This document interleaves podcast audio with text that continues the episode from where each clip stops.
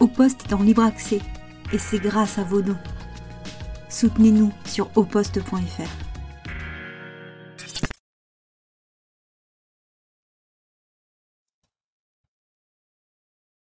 Amis du café, amis de la canicule, amis des streams qui euh, partent en faux départ, bonjour, bonjour, rebonjour à tous. Nous revoilà, nous revoilà.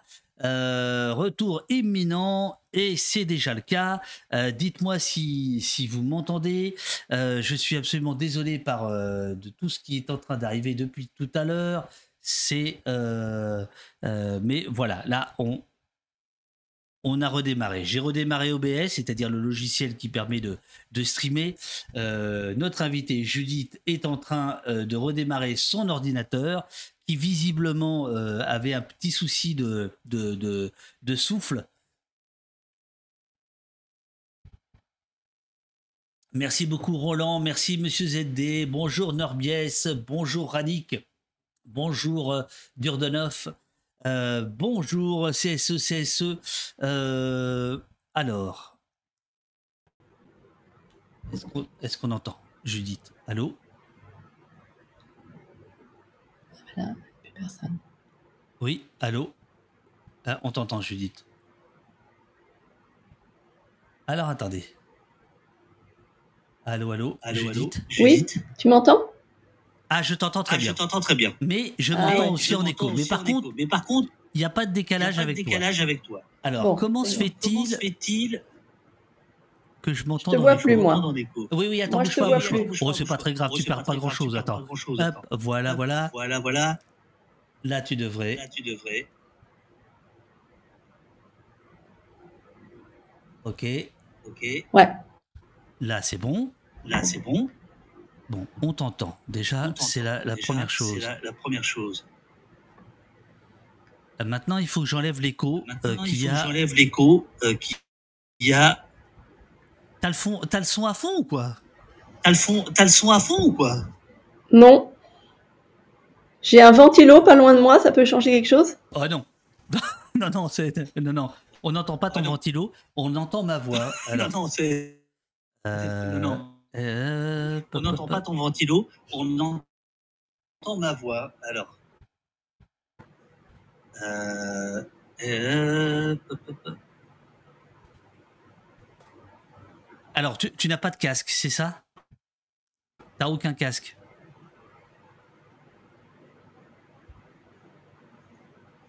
Alors, tu, tu n'as pas de casque, c'est ça? Non, je suis désolé.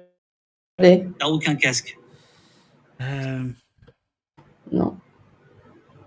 Alors attends. Euh, comment peut-on faire? Comment peut-on faire?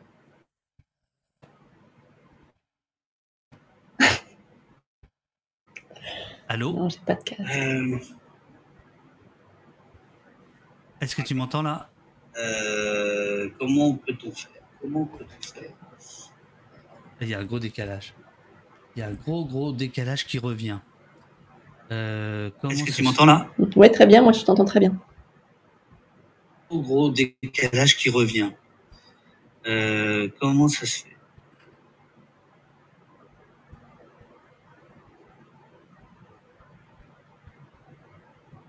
Est-ce que tu pourrais le faire avec ton téléphone? Parce que je crois que ça vient de, de, ton ordi. Je suis désolé. Est-ce que tu pourrais te. Est-ce que tu pourrais le faire avec ton téléphone? Au même truc, mais avec le téléphone. Ben ouais. C'est bon? Je crois que ça vient de, de, de, ton ordi. Je suis désolé. Est-ce que tu pourrais te, te connecter au même truc, mais avec le téléphone? Ben ouais. Je vais, je, vais, je vais le faire. Bon, alors à tout de suite, à tout de suite. Je vais le faire. Du coup, il faut que je le rebranche, mais, euh, mais ça va le faire. 1, 2, 3, je suis tout seul. Tout le monde, est parti Tout le monde est parti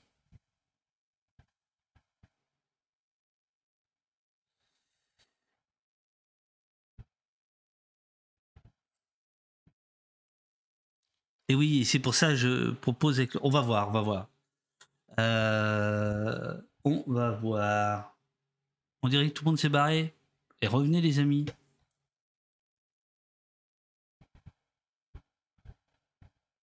Oui, oui, mais euh, Lily, euh, c'est ce que je fais, c'est ce que je fais. Mais après, tu vois, si les gens en ont pas, ils en ont pas. À, chaque, à chaque, euh, avant chaque émission, j'envoie un- une sorte de, de, de, de, de- de mode, de mode d'emploi, si tu veux, concernant le cadrage, la lumière, le son, le casque, etc. Mais c'est pas toujours, c'est pas toujours, c'est pas toujours possible. Ah si si, voilà, je vois que vous êtes, je vois que vous êtes là. Bonjour euh, Barbac. Alors on a un petit peu de, on a un petit peu de retard ce matin. Toutes mes euh, excuses. On a un souci de d'écho avec l'invité. Ah, je crois que c'est mieux là. On va voir. Allô allô? Oui, tu m'entends? Ah ouais, je t'entends, c'est parfait. Ah bah voilà. Ah c'est génial. Ah c'est génial. Le, le même visage. Les, même. Incroyable, la même voix douce, incroyable, car l'honnêteté commande de dire que nous nous connaissons, ma chère Judith Pérignon, n'est-ce pas? Est-ce que Oui. je- puis- puis-je te laisser euh, euh, me balancer? Pas nous balancer. Bah, nous, balancer, on a travaillé ensemble à Libération. Euh, je sais plus quand tu es arrivé, un petit peu après moi, je crois. Euh, moi, je suis arrivée, voilà. Et... En 94, J'ai pas- je- 94, euh, C'est pas 13, un 14. Ouais, Ouais, je- 91 pour moi. Je suis partie en 2007, donc 16 ans de Libé, et tu étais là, quoi. Donc, euh, était- on était sur le même étage à un moment quand j'étais journaliste politique et toi en société, je crois. Exactement, exactement. Et depuis, on s'est pas revus. Euh, donc, ça fait un bail. Et je suis désolé que ces retrouvailles soient aussi techniquement compliquées. Moi, je te vois pas en tout cas. Si. Ah, attends, attends, attends. Ça peut. Oh, c'est pas grave. Écoute, c'est pas grave. Si euh, si tu veux, tu peux peut-être poser le euh, peut-être poser le, le, le téléphone si tu veux être plus tranquille. Et là, tout s'arrête. Que se passe-t-il? C'est un, un assez court, donc t'inquiète.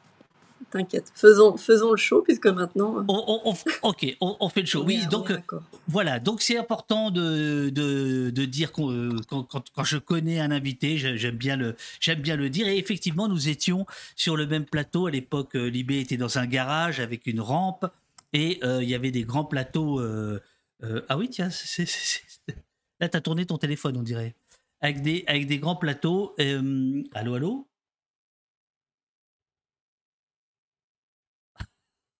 Pas possible. C'était très bien tout à l'heure.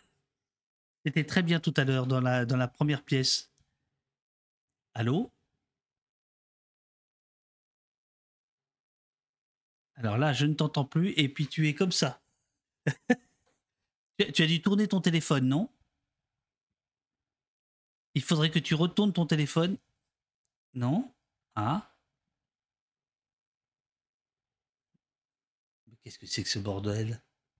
Euh, On dirait qu'elle se penche sur nos soucis. Oui, c'est vrai. Alors attends, qu'est-ce qui se passe? Tu, tu, tu m'entends ou tu ne m'entends plus?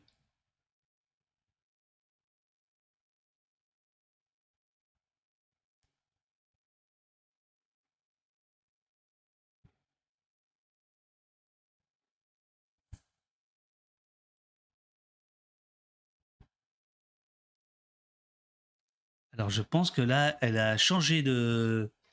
euh,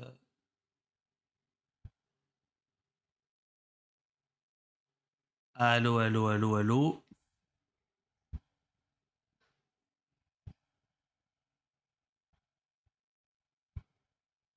Allô, allô, allô. Alors normalement, ces problèmes ne devraient plus arriver parce que depuis six mois, on a fait en sorte que euh, c'est euh, mon ordi qui prend en charge la compression de l'image euh, de, l'invité pour justement qu'il y ait moins de... Voilà, là, elle, Judith revient.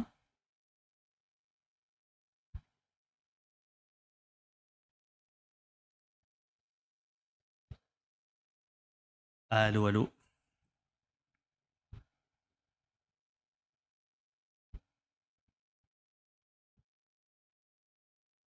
Salut Lex. Salut Lex. On est en train de régler des problèmes de, euh, liaison avec euh, notre invité, Judith Pérignon, autrice de notre guerre civile, euh, chez Grasset toute sa vie. Louise Michel, institutrice communarde, anarchiste et féministe, a été poursuivie par la République et sa police. Elle nous laisse l'indispensable élan de l'utopie.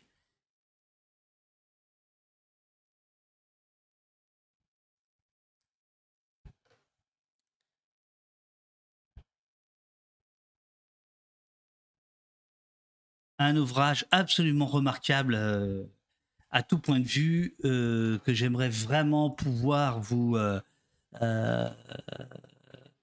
vous vendre. Ouais, ouais, ouais. Parce que s'il y a un livre à lire, c'est celui-là. C'est un livre sur une femme absolument extraordinaire.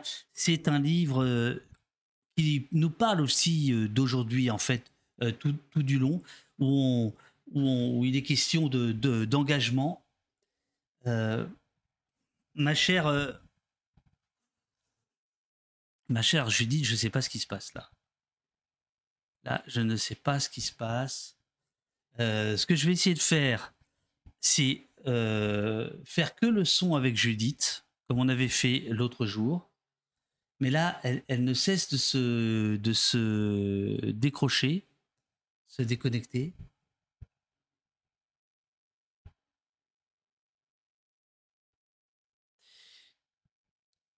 Alors, je vois qu'elle vient de se reconnecter.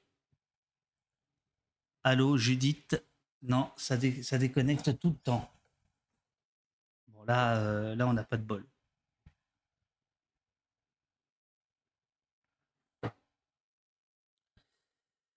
Là, on n'a pas de bol.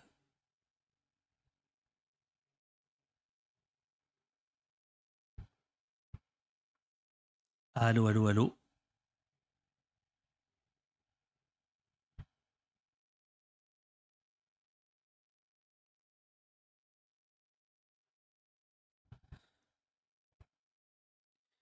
Donc là, j'ai mis l'oscilloscope.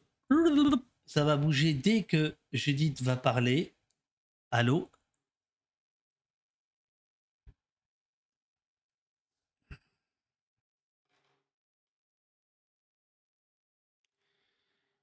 Euh, Comment on pourrait faire?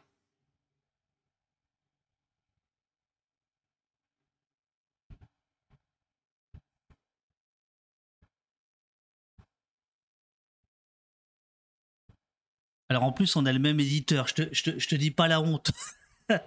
la honte pour moi. On a le même éditeur.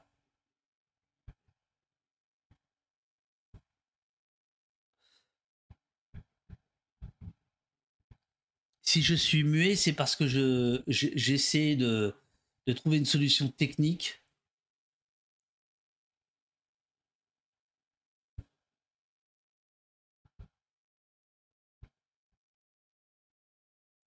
Un, deux, un, deux, un, deux, un, deux.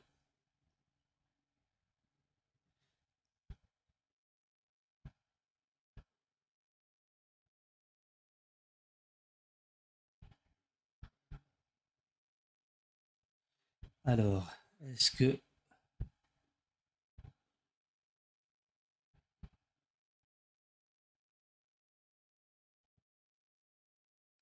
Oh, c'est chiant.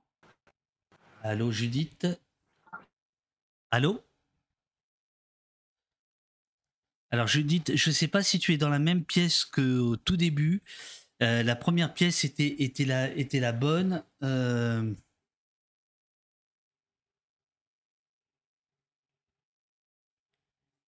Attendez, attendez, attendez. Là, ça décroche. Il y a un problème de réseau, euh, je pense, chez elle.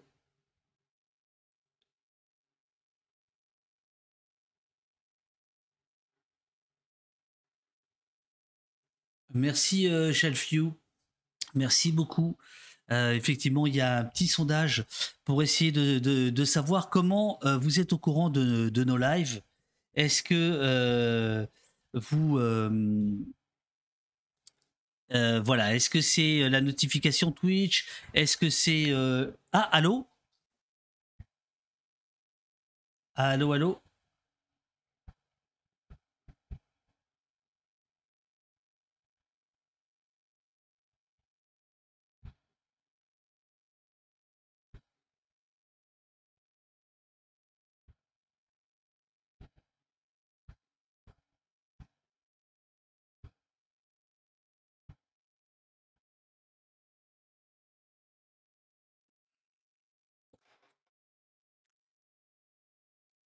Très bien, très bien. Vos petits points de chaîne. Parfait, allez-y. Je me sens moins seul.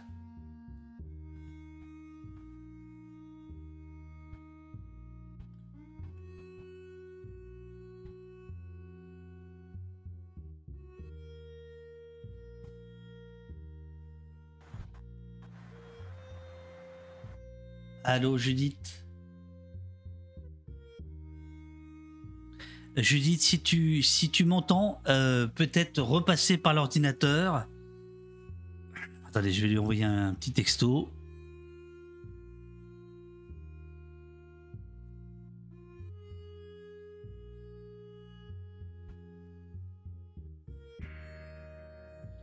Alors, pourtant, euh, elle, avait fait justement le test euh, super bien.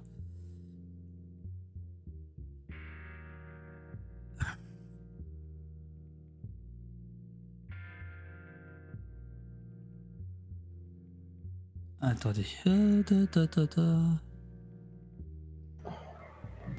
Allô Ah, ah, ah, Elle a Ouais, repris mais là, je, l'ordinateur. je suis revenue sur mon ordinateur.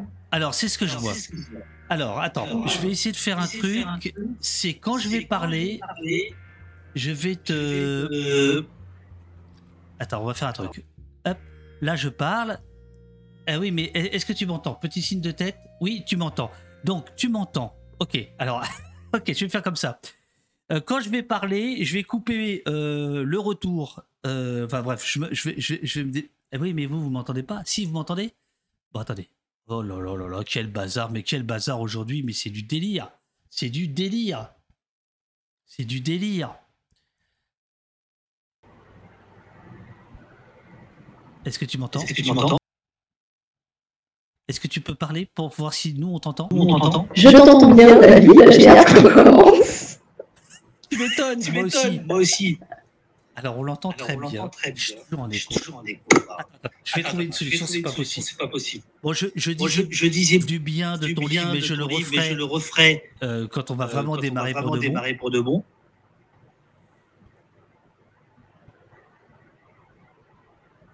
Alors, Alors, pourquoi ça boucle? ça boucle?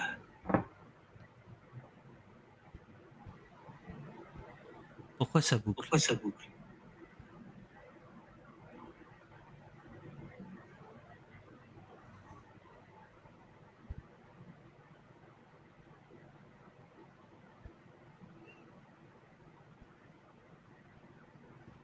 Allô? Allô? Oui, je suis là. Non Oui, oui, oui. Oui, oui, Excuse- oui. excuse- Excuse- Excuse-moi, c'est. excuse-moi, c'est. euh, Tu diras pas à notre diras pas à éditeur. notre euh, éditeur, euh, Non, t'inquiète. Non, c'est pour toi, je suis désolée. Ah, c'est la merde. la Et puis merde. là, je suis en Et puis sueur. là, je suis en sueur. Il fait déjà chaud. Alors, euh, Alors, euh, monitoring est monitoring sorti, est c'est sorti, bon. C'est bon.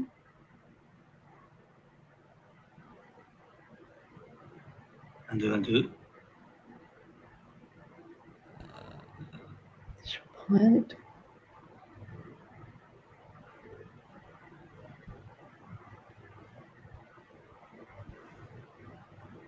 Bon, je vais faire plusieurs Je vais faire essais. plusieurs essais. C'est pas ça. C'est pas ça. Je vais faire Je plusieurs vais faire essais. plusieurs essais. C'est pas ça. C'est pas ça. Je refais des Je essais. refais des essais. C'est pas ça. C'est pas ça. Câble C. Câble C. C'est pas ça. C'est pas ça. Haut-parleur. Haut-parleur. Non, c'est pas Non, ça. pas Câble ça. Firefox. Câble Firefox. ASM. ASM. Non. Non. Haut-parleur. Haut-parleur. Non. Non. Haut-parleur Yeti. Haut-parleur Yeti. Câble D. Câble D. Oh là là, il y en a pas un qui marche. Pas un qui marche.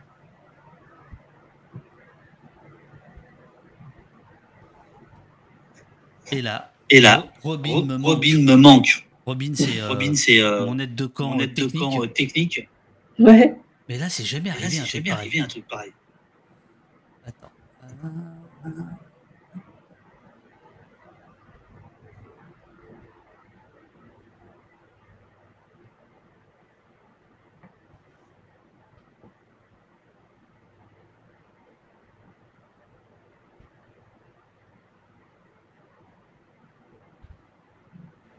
Et tu veux que j'essaie de, je sais pas, me lancer sur un truc pendant que toi tu fais les réglages, que je parle un peu, je sais pas, de la genèse du livre, ou un truc comme ça. Oui, oui, oui, bien sûr. Éteins, tape sur l'ordi, redémarre. Non. Attends, il faut. Que je- Euh, euh,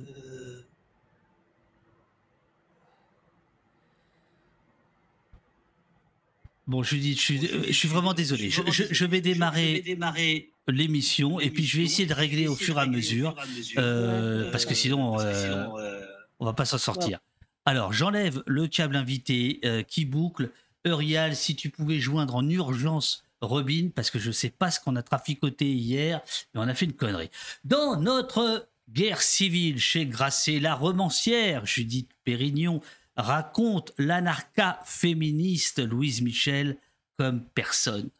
Déposition devant le tribunal militaire qu'il envoya au bagne dix ans ou presque pour avoir participé au plus beau des soulèvements.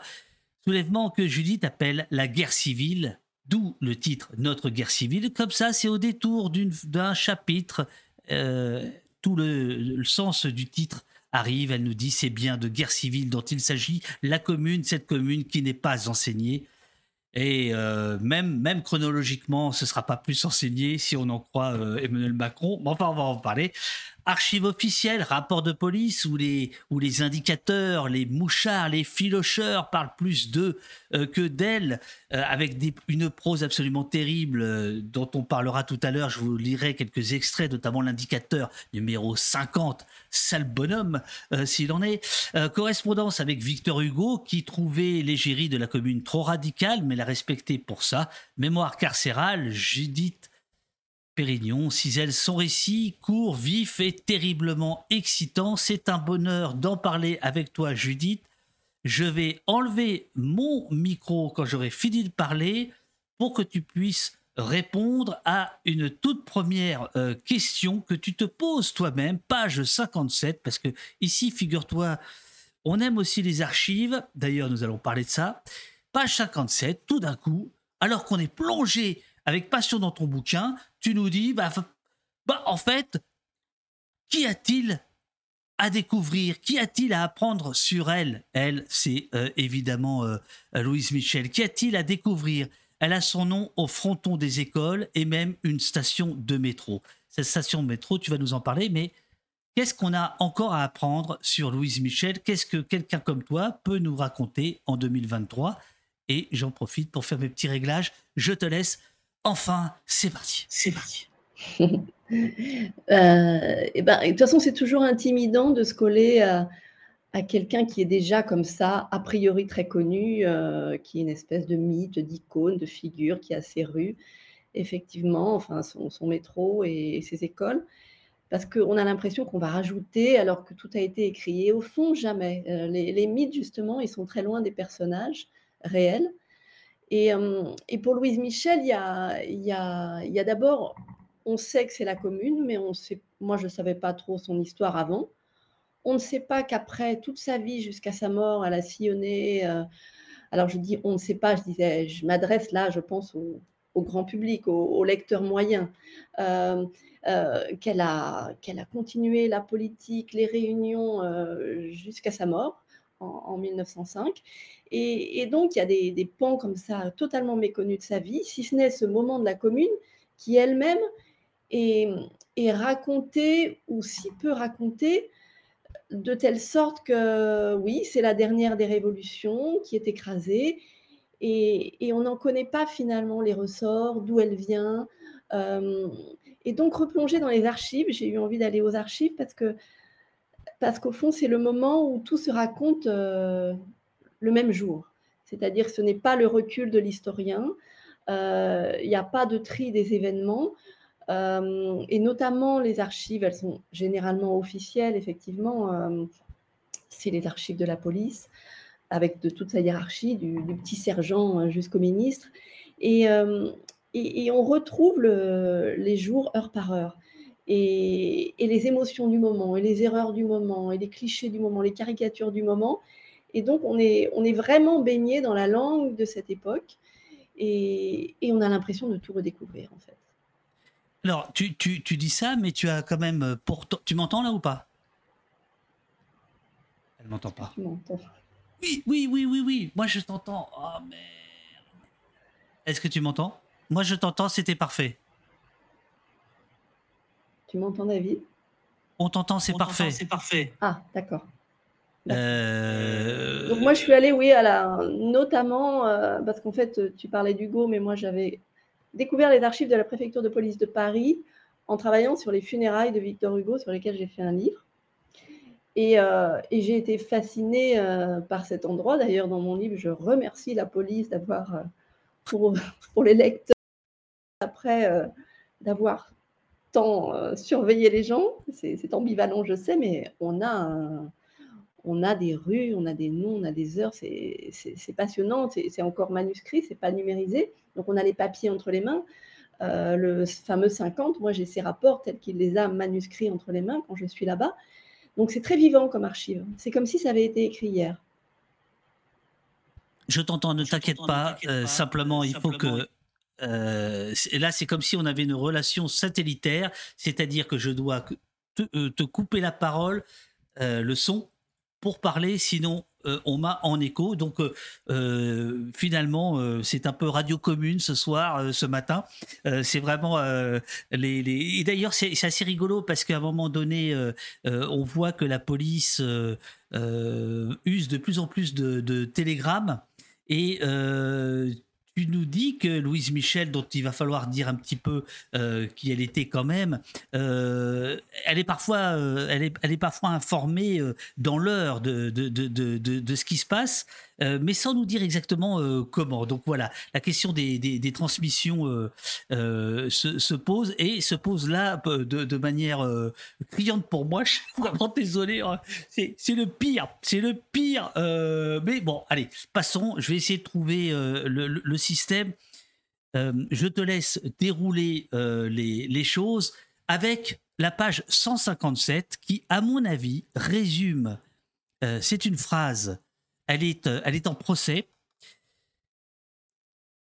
Et euh, le président lui dit Vous considérez donc votre œuvre comme une conspiration contre l'ordre des choses établies? Et là, elle a cette réponse extraordinaire c'est le combat des écrasés contre les écraseurs. Et je me suis dit Est-ce que cette phrase de Louise Michel euh, n'est pas la plus, le meilleur des, résumés de, de son action, de sa pensée? Déjà cette phrase-là, et ensuite, on va euh, raconter euh, un petit peu sa vie, telle que toi, tu la retraces dans, dans, dans ce livre. À vous les studios. À vous les studios. Merci Cognac J. Euh, écoute, oui, c'est une phrase qui, qui, condense tout, qui condense sa vie, ce siècle, et je dirais même la, la condition humaine, le, le, sort des hommes.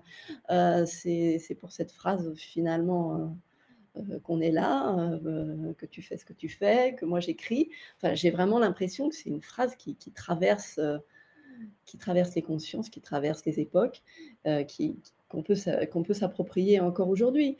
Et, et, elle a comme ça une idée si nette de ce qu'elle fait, de ce qu'elle est, de, ce que doit être sa vie, qu'elle a des phrases qui, jaillissent comme ça, comme, comme, des fulgurances, alors qu'elle est quand même dans un tribunal. Et en fait, ça la galvanise beaucoup. Euh, il y a eu plusieurs procès euh, au cours de sa vie, puisque il y a, moi, le livre s'ouvre par les procès des communardes. D'ailleurs, je ne commence pas par elle parce que j'ai voulu montrer que derrière elle, il y avait beaucoup de femmes dans la commune et qu'on a un peu aussi utilisé Louise Michel pour cacher toutes les autres. Et, euh, et j'étais dans le dossier d'autres communardes quand je suis tombée sur le nom de Louise Michel, qui était considérée comme la plus dangereuse euh, par le commissaire du gouvernement euh, au procès d'autres communards qui annonçaient le procès de cette institutrice qui remettait en cause l'ordre de la société. C'est intéressant parce que l'ordre de la société repose d'abord sur la domination de la femme, à les entendre. C'est-à-dire que la, une femme comme ça, il y a le commissaire du gouvernement qui dit ça, une femme comme elle est pire que le pire des hommes, parce qu'elle fait s'écrouler toute, toute, toute, la construction de nos sociétés. Si une femme peut faire ça, un homme va faire n'importe quoi. Euh, et, donc, quand on lit ces gens, que ce soit les phrases magnifiques de Louise Michel euh, ou alors euh, les militaires qui la jugent, on, comprend comment toutes ces sociétés se sont construites.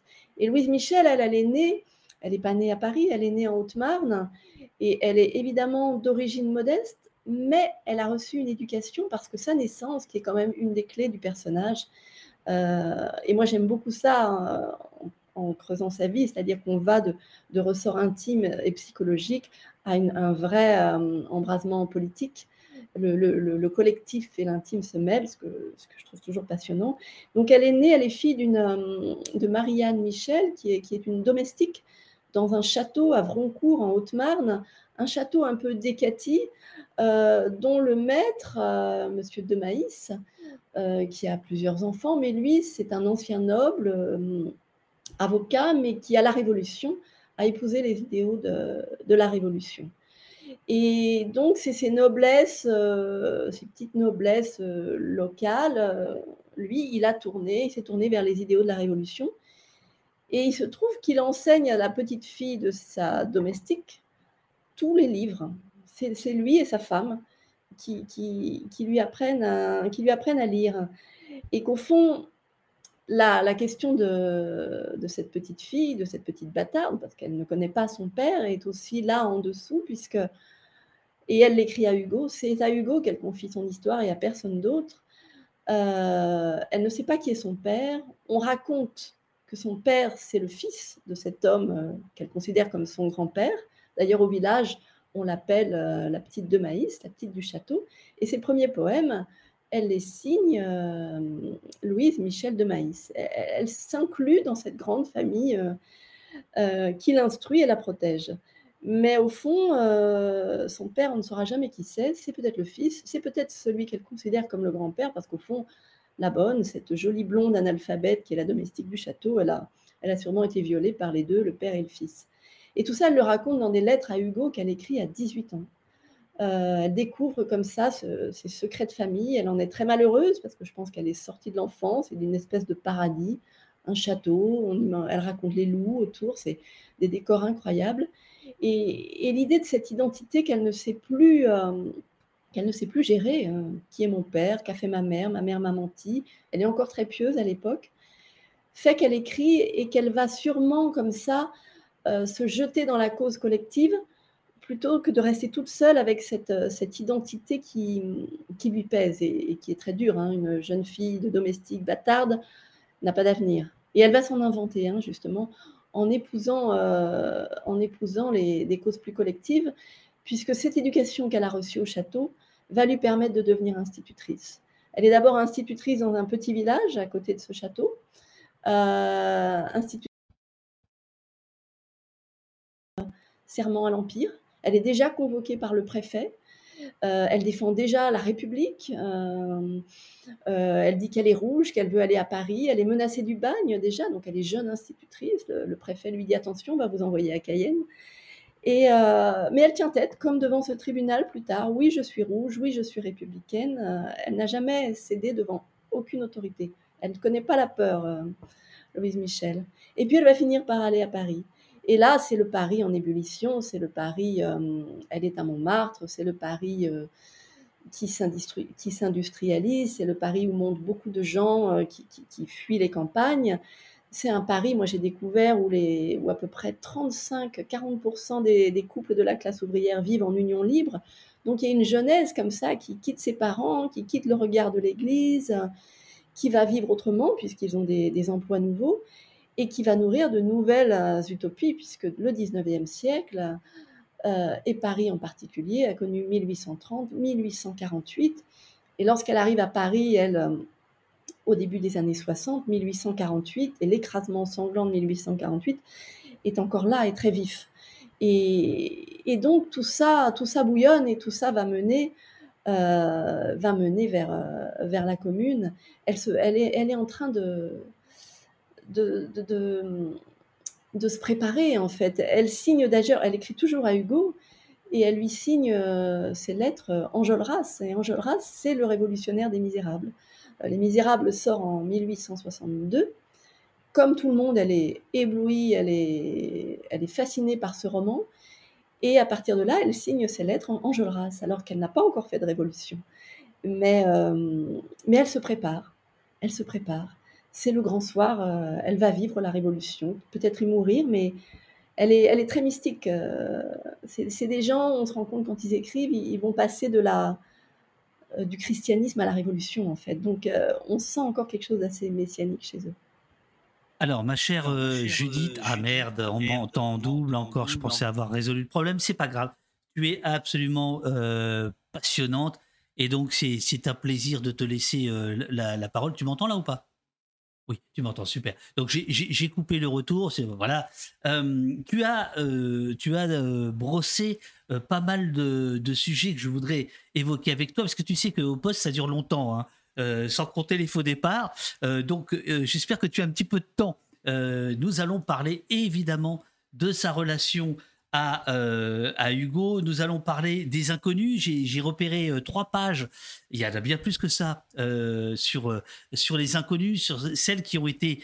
Le, terme aujourd'hui serait invisibilisé. on, va, on, va, on va parler de ça. tu n'as pas parlé de la Nouvelle-Calédonie où elle a été, où elle a été envoyée. Nous en, nous en parlerons. Euh, la figure du féminisme qu'elle incarne magnifiquement, etc., etc. Mais d'abord, d'abord, euh, on fait un petit saut. Donc, euh, elle, écrit à Hugo. elle, se sent révolutionnaire. Arrive la guerre entre les Prussiens et les Français, les Versaillais plus exactement, et il y a la Commune. Qu'est-ce qui se passe exactement?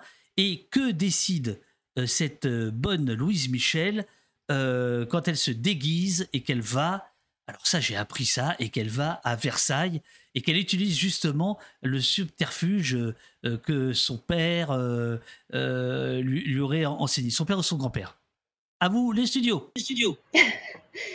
alors oui, ben donc la commune, comme vous le savez, c'est le refus de euh, de la capitulation face aux Prussiens, alors que la République qui s'est installée après le, après le, départ de Napoléon III, euh, bon, la République capitule, s'installe à Versailles, et Paris, comme d'autres villes d'ailleurs, refuse cette capitulation. Là, la guerre à l'étranger tourne à la guerre civile. Et donc, c'est la commune, et cette institutrice que personne ne connaissait commence à, à faire parler d'elle. Hein. Elle a été en tête des manifestations, elle, sillonne comme ça les quartiers pour nourrir les gens, euh, elle est dans ses assemblées, ses comités de femmes. Et, contre, euh, et elle a décidé qu'elle allait tuer euh, Adolphe Thiers. Elle n'arrête pas de dire je me dévoue. Elle est très fascinée par les nihilistes russes et les femmes révolutionnaires russes. Et, et elle, elle se dit je vais tuer Thiers. Mais elle veut montrer qu'elle peut aller à Versailles. Et, et tout le monde lui dit qu'il ne faut pas aller à Versailles, qu'elle n'y arrivera pas. Et elle le fait effectivement, elle se déguise un peu en bourgeoise et elle quitte euh, Paris, elle passe les fortifications et elle va jusqu'à Versailles. Et ce qu'elle fait effectivement là-bas, parce qu'elle est joueuse en fait, à la fois c'est une femme très grave, hein, c'est obsessionnelle, euh, obsessionnelle euh, en politique, ses amis le diront, mais elle est joueuse. Et, et donc elle va à Versailles, elle s'est un peu habillée en bourgeoise, et elle commence à dire du mal de cette Louise Michel, euh, cette, euh, cette révolutionnaire euh, assoiffée de sang. et elle adore faire réagir les gens sur son nom. Et, et son grand-père faisait ça. Quand son grand-père du château, il descendait au village, au village où on aimait bien dire du mal en douce du Seigneur, et il disait du mal du Seigneur pour écouter ce que les gens disaient de lui.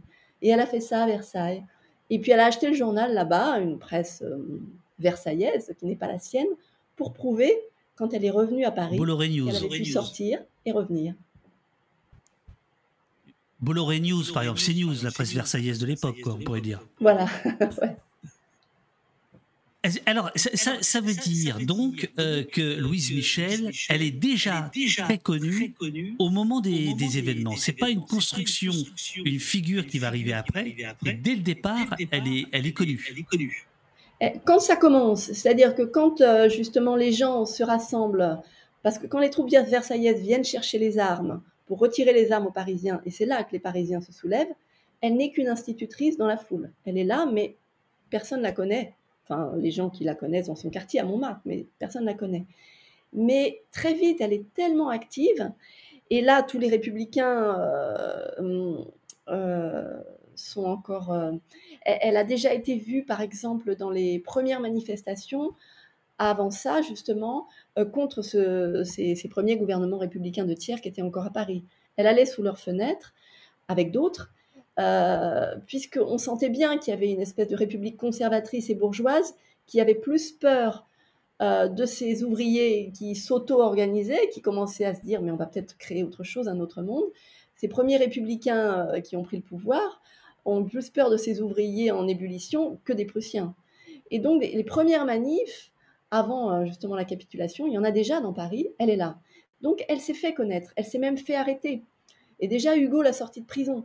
Donc avant même effectivement le début de la commune, on a vu cette femme en tête des manifs qui veut espérer qu'on va créer là à Paris et, avec la République euh, quelque chose. Donc petit à petit, elle monte très vite, effectivement. Alors, elle, monte euh, tellement vite que euh, tu, tu l'as. D'ailleurs, c'est le, le. Ah non, c'est l'élan euh, qui est repris dans le dans le bandeau. Mais tu, tu dis qu'en fait, en regardant les archives, on parlera tout à l'heure du plaisir des archives et, et qu'est-ce que c'est que les archives de la préfecture de police de Paris. C'est quand même un régal cet endroit. Tu, tu, tu, dis que Louise Michel, les archives de Louise Michel euh, jalonne toute la commune. C'est-à-dire que tous les temps forts, elle est là, elle apparaît dans les rapports de police, etc. Et tu parles de jalon. Tu dis, en fait, euh, elle, est comme un jalon de la commune. À travers elle, c'est toute l'histoire de la commune euh, qu'on peut, de manière concentrée évidemment, qu'on peut suivre. Oui, parce que alors elle n'a pas le don d'ubiquité, donc elle ne pouvait pas être partout. Mais elle-même, notamment quand on suit son procès, elle veut endosser toute la responsabilité de tous les actes, y compris, euh, euh, y compris ceux qu'elle n'a pas commis, ceux qu'elle a pu désapprouver, comme euh, quand ils ont tué les otages. Elle prend tout. Et, on a l'impression du coup que donc elle a, elle a pris les armes, elle est allée, elle est allée combattre, elle est allée combattre les Versaillais aux portes de Paris, mais on la retrouve aussi dans certaines archives, ce, comité des femmes, les premiers comités qui organisaient, il fait très froid euh, pendant tout le siège de la commune. C'est vraiment une grande, grande famine parisienne, donc il faut nourrir les gens. Et, donc elle est là aussi, elle va nourrir les gens. Et, elle endosse, euh, elle est le soldat, elle est la femme dans son rôle plus traditionnel qui va protéger les, les affamés, les enfants, ses élèves aussi, puisqu'elle est institutrice. Euh,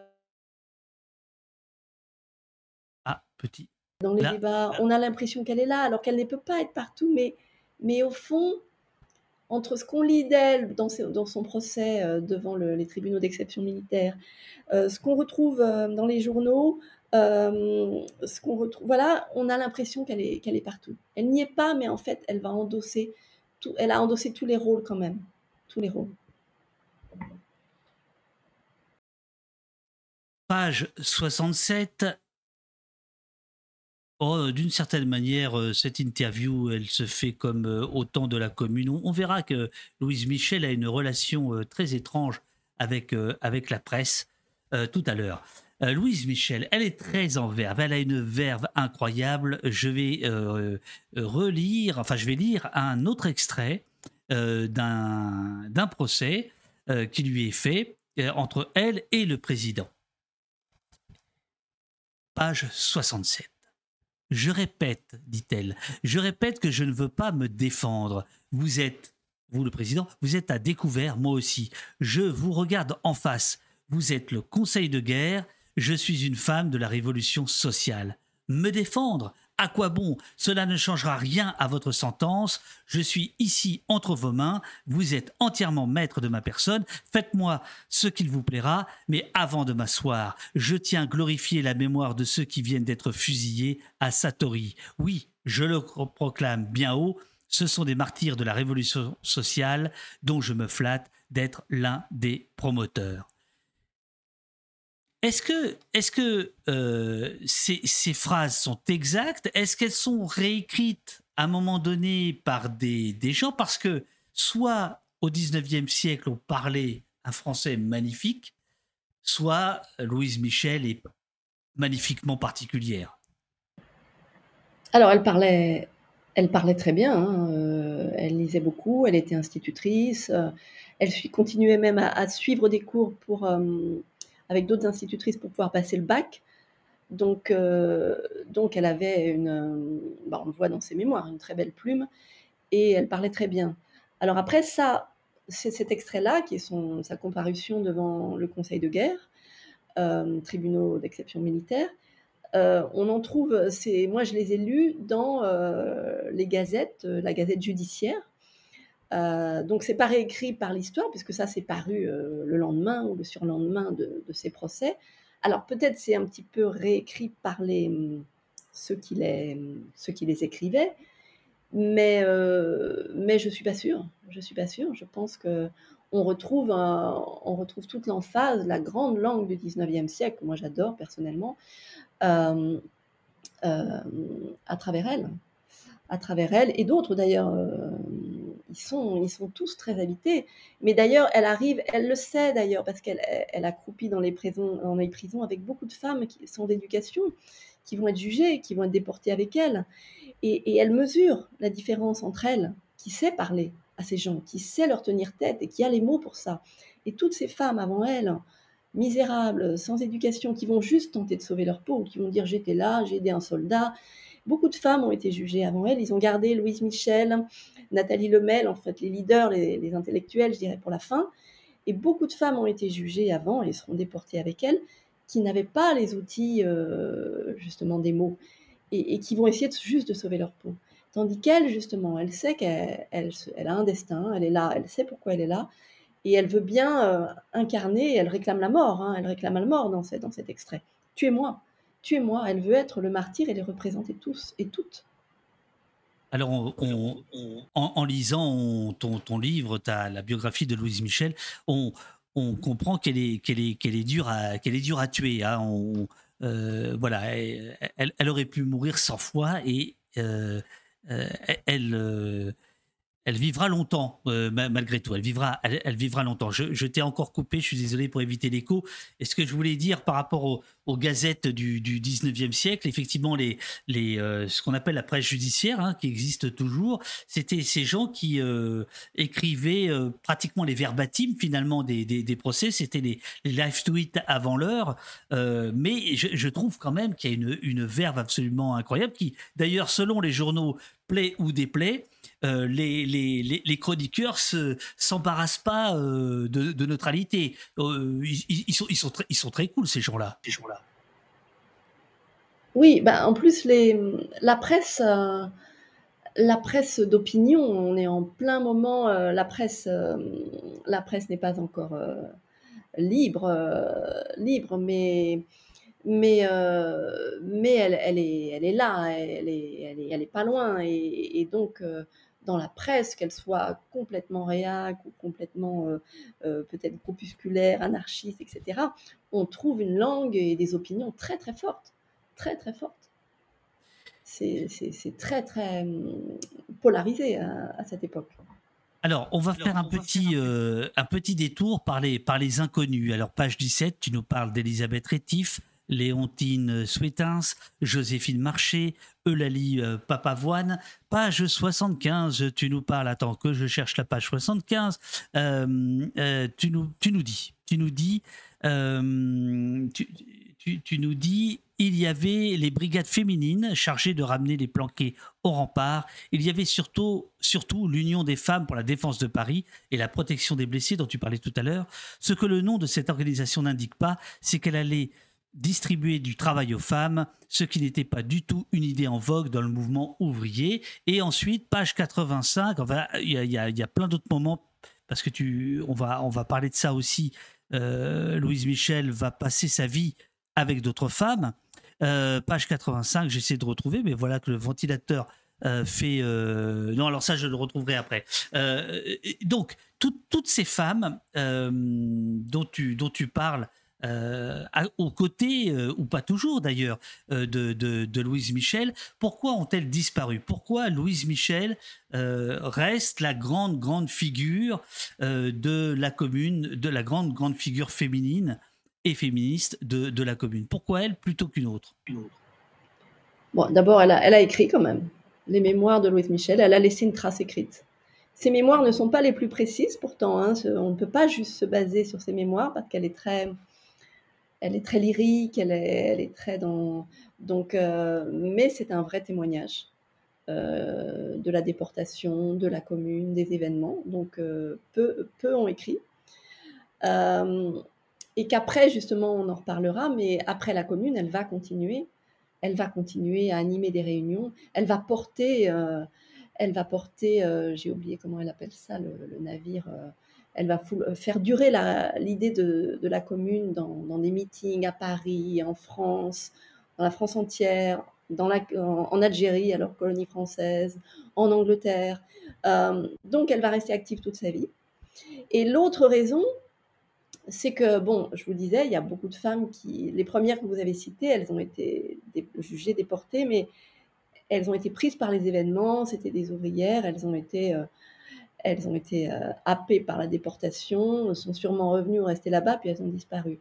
D'autres femmes, euh, moi j'ai été j'ai découvert André Léo, par exemple, qui elle était une figure aussi et une intellectuelle de, ces mouvements révolutionnaires de la fin du 19e siècle.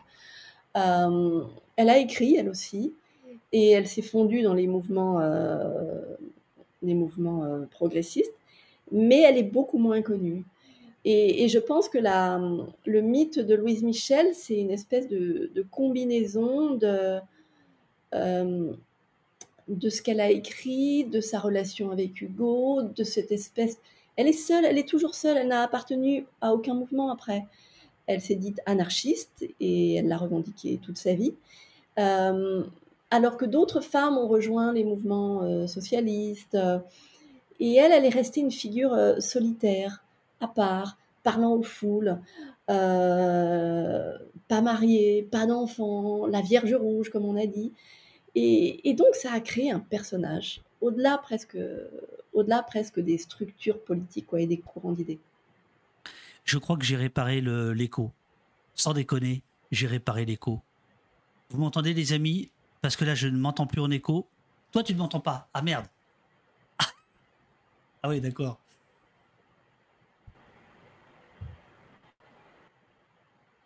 Là, là, tu m'entends ou pas Tu m'entends ou pas eh Oui, mais si je... Ah merde, merde. Attends, attends. Attends, attends, attends. On va retrouver un truc là. Allô? Est-ce que tu m'entends là? Oui, non? Merde, je pensais avoir. Est-ce que tu m'entends là ou pas? Est-ce que tu m'entends là ou pas? Oui. mais bon, c'est encore l'écho. Bon, c'est pas grave. allez. Allez, je, je, je, je t'embête plus avec ça. Je, je, je, coupe à chaque fois et c'est un peu euh, voilà. Ce qui fait que je peux pas rebondir à chaque phrase que tu que tu dis. Ce qui est, ce qui est mieux, ce qui est mieux pour toi d'ailleurs. Euh, mais euh, moi, je déborde de, de, de, de, questions. Mais là, je je je peux pas je peux pas rebondir. C'est pas grave. J'ai vu que Valeur anarchiste venait d'arriver dans le dans le chat. Valeur anarchiste, c'est à il est très défavorablement connu de nos services. C'est lui qui a fait le néon au poste, etc. C'est un anard de première. Il y en a un paquet dans le, dans le, dans le secteur. Et alors, figure-toi que, euh, enfin, figurez-vous, les anarchistes, que là, vous allez avoir les oreilles euh, qui vont faire mal. Car tu nous dis qu'à l'époque, euh, Proudhon, notamment, tu nous rappelles une phrase de Proudhon absolument terrible euh, sur les femmes en général et notamment sur leur implication dans la politique. Euh, qui, euh, qui en, dit long sur, sur l'époque dans laquelle s'inscrit Louise Michel. cette phrase, tu la connais évidemment par cœur. À vous les studios. À vous les studios. Ben, comme j'ai une très mauvaise mémoire, c'est la femme, c'est courtisane ou ménagère, quelque chose comme ça. Hein c'est ça? Bon, euh, voilà. Oui, euh, Proudhon était un, était un gros, gros macho. Il était vraiment, euh, il était vraiment pas du tout pour le travail des femmes. Il n'était pas du tout pour que les femmes se libèrent. le machisme, c'est un phénomène aussi vieux que l'humanité, presque. Et donc, qui a traversé toutes les catégories sociales, tous les mouvements politiques. Et, donc, il a fallu, euh, il a fallu que, les femmes, euh, elles, ont eu des, elles ont eu des alliés, heureusement, euh, et notamment Eugène Varlin, par exemple, dans le syndicalisme. toutes ces corporations, ces, ces, premiers mouvements ouvriers par, par métier, parfois laissaient monter des femmes, des femmes ouvrières. En, dans les grèves, dans les mouvements sociaux et certains plus que d'autres. Mais Proudhon, le grand leader, le grand penseur, non, pas du tout. C'était euh, euh, ça, c'est un fait. C'est pas lui qui aurait promu euh, Louise Michel. Alors, tu, tu, tu écris, alors là, de, je, le dis de, mémoire, et, là, je pense que c'est le fait que euh, tu, sois une, femme qui a, dû, jouer, c'est-à-dire que par rapport justement à la place de la femme, tu dis que euh, toute guerre libère de la place quelque chose comme ça euh, aux, femmes. Et Louise Michel d'une certaine manière symbolise cette, liberté qui est acquise évidemment dans les, tourments, dans les souffrances, dans les douleurs, dans, le, sang. Tu peux, revenir sur ce point-là? Oui, ah bah, c'est un fait, hein, et on l'a beaucoup dit par exemple de la Première Guerre mondiale. Enfin, quand les hommes sont au front, tout à coup, c'est les femmes qui, les femmes qui prennent en charge euh, beaucoup de choses et qui vont travailler. Les femmes vont travailler puisque les hommes sont, sont, sont au combat. Et une femme qui travaille, c'est une femme qui a des sensations nouvelles, qui a des responsabilités nouvelles, qui parle à d'autres femmes et qui ne parle pas simplement du prochain repas ou des enfants. Et donc les guerres, les guerres, aussi terribles soient-elles, et on n'en souhaite aucune, mais à un moment créent des opportunités. Euh, si le, mouvement des suffragettes euh, en, Grande-Bretagne est arrivé après la, enfin, a généré beaucoup de choses, notamment après la Première Guerre mondiale. Euh, le droit de vote des femmes en France après la Seconde Guerre mondiale. Enfin, c'est un fait, ça fait du bien aux femmes, malheureusement.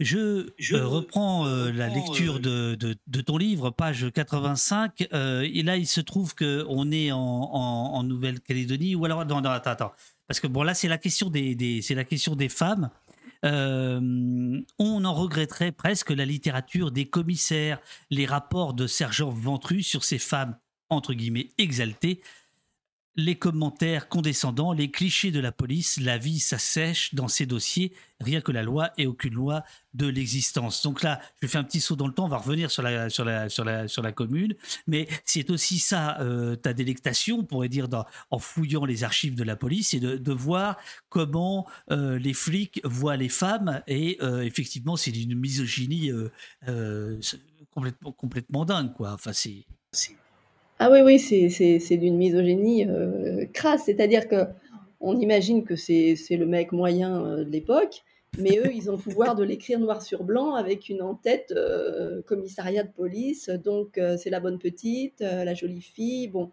alors tout le monde dit que Louise Michel, elle est, elle est vilaine, elle est disgracieuse, elle est moche. Enfin, voilà, ça, il y a beaucoup, beaucoup, beaucoup de commentaires sur son physique. Parce que déjà, en fait, elle n'épouse pas du tout les. Elle elle refuse déjà tous les canons euh, esthétiques de la femme, même euh, ouvrière. Elle a ses cheveux plus courts, ses jupes plus courtes. Elle fait, que pour, elle fait en sorte que tout soit plus pratique, puisque la coquetterie féminine, c'est une manière aussi de l'enserrer, lui prendre du temps. Elle, elle veut juste pouvoir aller d'un bout à l'autre de la ville euh, et pas passer trop de temps à se préparer. Donc, on sent, et, et c'est vrai, c'est à la fois dégueulasse de les lire, mais dans la langue du 19e siècle, parfois je me suis marrée, quoi. Je me suis marrée aussi parce que c'est comme dans un bon vieux roman du 19e siècle. Je me foutais du. J'imaginais le sergent. Euh, je sais que ça, je l'ai écrit aussi en, en, pensant à tous ces flics qu'on a envoyés et à tous ces mouchards qu'on a envoyés dans les réunions politiques. Écouter des choses dont ils n'avaient jamais entendu parler, écouter des femmes comme ils les avaient jamais écoutées. Et je me disais peut-être que c'est une petite révolution dans leur tête quand même, même s'ils font un rapport. Euh, terriblement et basiquement policier, mais c'était ces deux mondes qui se, qui se frottent. Alors pourquoi elle est envoyée euh, en Nouvelle-Calédonie euh, On, l'a dit, euh, condamnée à mort. Finalement, elle va partir en Nouvelle-Calédonie presque dix ans. Mais avant de parler de ces années de, de, bagne, qu'est-ce qu'on lui reproche? C'est quoi ces, ces faits d'armes, ces faits de guerre au sein de la commune? Alors, il y a toute une liste là dont je ne me souviens pas par cœur, mais euh, l'essentiel, c'est port d'armes, appel à l'insurrection, euh, tentative, euh, appel au meurtre, enfin tout ça. Et derrière, il y a, ben, il y a la commune, quoi. Et effectivement, il y a le port d'armes, puisqu'elle s'est vraiment battue. appel au meurtre, puisqu'elle n'arrêtait pas de dire qu'elle voulait tuer Adolphe Thiers. Mais tous ces mots, la liste est longue pour elle, mais euh, on la retrouve euh, à l'identique sur le dossier de plein, de plein de communardes. Alors, elle ne sera pas condamnée à mort, puisqu'aucune femme ne sera condamnée à mort. Elle demande la mort. Tuez-moi, dit-elle, tuez-moi. Euh, mais elle n'est pas condamnée à mort, elle est condamnée à la déportation dans une enceinte il y, a, y, a, 3 degrés, enfin ils sont tous envoyés en Nouvelle-Calédonie, qui est le bagne. la Nouvelle-Calédonie est française, j'ai oublié, c'est dans le livre, mais depuis pas si longtemps, et c'est le nouveau bagne français. Et il y a des degrés, il y a des degrés comme ça de sévérité. Et elle, elle est condamnée comme toutes les femmes en, enceinte euh, fortifiée. Et euh, elle va d'abord être mise en prison à Aubrive, euh, dans l'Est, pas très loin de la Haute-Marne d'où elle vient, avec beaucoup de femmes. Et puis elle va être transportée à La Rochelle et là embarquée pour la Nouvelle-Calédonie, sur la Virginie. Et donc cette phrase que tu lisais tout à l'heure, où je regrettais finalement la, prose des policiers, c'est que je suis allée aux archives d'outre-mer euh, à Aix-en-Provence, où il y a tous les dossiers des, bagnes de Cayenne et de, et de Nouvelle-Calédonie, et que les dossiers sont, très minces, très maigres. En, Nouvelle-Calédonie, tu, tu m'entends là ou pas? Non. Non, tu ne m'entends plus. Et là, est-ce que tu m'entends? Non. Aïe, aïe, aïe, aïe. Je, en Nouvelle-Calédonie. Et l'écho revient. revient. Donc je hop, j'enlève le retour. Euh, en, Nouvelle-Calédonie, elle est, elle a, elle a quand même un petit régime de faveur qu'elle ne veut pas avoir puisqu'elle veut défendre toutes les femmes, toutes les bagnardes et, tous les et tous les et tous les bagnards. Euh, elle a un rapport euh, comment avec les les, alors, euh, oui, alors au départ, il y a effectivement le, comment on appelle ça, le, gouverneur euh, du bagne qui voit arriver ces femmes et qui dit non, mais on pourrait les mettre plutôt là, ce sera plus doux, ce sera plus doux, c'est des femmes quoi. Alors, et elle, elle dit non, non, moi je veux être avec les hommes, je veux être en enceinte fortifiée, je suis une prisonnière politique. Elle et Nathalie Lemel, euh, qui comme elle a refusé à, et, sur ce bateau. Quoi. Et elles refusent, elles disent on se jette à l'eau, mais on ne, veut pas un régime de faveur, on veut aller en enceinte fortifiée avec les hommes, donc elles y sont envoyées. Et euh, ce premier endroit, ce premier endroit, elle a le rapport avec il n'y a pas vraiment de tribu kanak de ce côté-là, mais il y a quelques marchands kanak qui viennent et qui vendent comme ça. Parce que ces détenus, ils ont des petites euh, cabanes, hein. alors ils sont et euh, ils peuvent avoir une chèvre, ils peuvent euh, faire euh, pousser quelque chose pour se nourrir. Et donc, il y a quelques marchands Kanak qui viennent, et dont un avec lequel elle, se lie, elle l'écoute. Alors, il faut pas faire... parce que c'est vrai qu'on a, a raconté que Louise Michel avait... Parfois, certains ont raconté qu'elle les avait poussés à la révolte, ce qui n'est pas le cas. Et elle avait quand même, parfois, dans certains mots, cette espèce de d'idées très fortes euh, en Europe, euh, même chez les progressistes, qu'on allait aider ces gens, ces sauvages, qu'on allait les civiliser. Mais elle est quand même curieuse euh, de leur rite, de leur culture. Et, après, elle va, être emprisonnée dans un, autre endroit où il y a plus de proximité avec les tribus. Et elle va en rencontrer certains. Et, et elle va les respecter. Et quand euh, c'est un moment où on découvre dans, ce, dans cette île française des minerais, donc de plus en plus de, on, s'approprie de plus en plus les terres de ces tribus, il va y avoir une révolte kanak.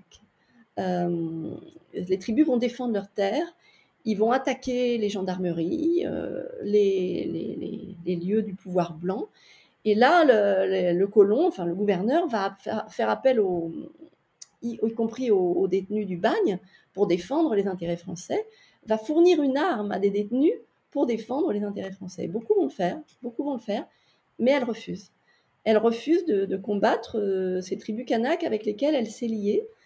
Et, j'ai même retrouvé euh, trace, euh, quand elle reviendra, elle publiera un recueil où, elle, où elle publie les chansons kanaks, des poèmes kanaks, et qui sont une adresse euh, magnifique à l'homme blanc, à tout ce qu'il vient prendre. Mais qu'est-ce qu'il vient faire chez nous? Qu'est-ce qu'il nous veut? Euh, Presque les accueillant très bien et comprenant que ces blancs veulent leur faire du mal. Donc, euh, elle, a, beaucoup appris auprès de ces gens. elle n'a pas été la meneuse des révolutions des Kanaks, c'est pas vrai. Mais elle a compris d'eux et, elle a sûrement développé en, rentrant, elle avait sûrement une autre idée en partant qu'en arrivant. Elle a, elle a quel âge à peu près Oula. Alors elle est née. Là, c'est l'écho en triple là. En triple là. Ouais. Eh ben, elle a quel âge? Oui, c'est toujours intéressant de voir son âge. Elle est née en 1830, donc elle est, elle, elle, elle est dans la quarantaine quand elle est, euh, elle est détenue là-bas. Et, euh, et, elle est forte hein, physiquement parce que, alors comme je vous disais tout à l'heure dans ses mémoires, c'est quelqu'un qui sublime beaucoup, euh, Louise Michel.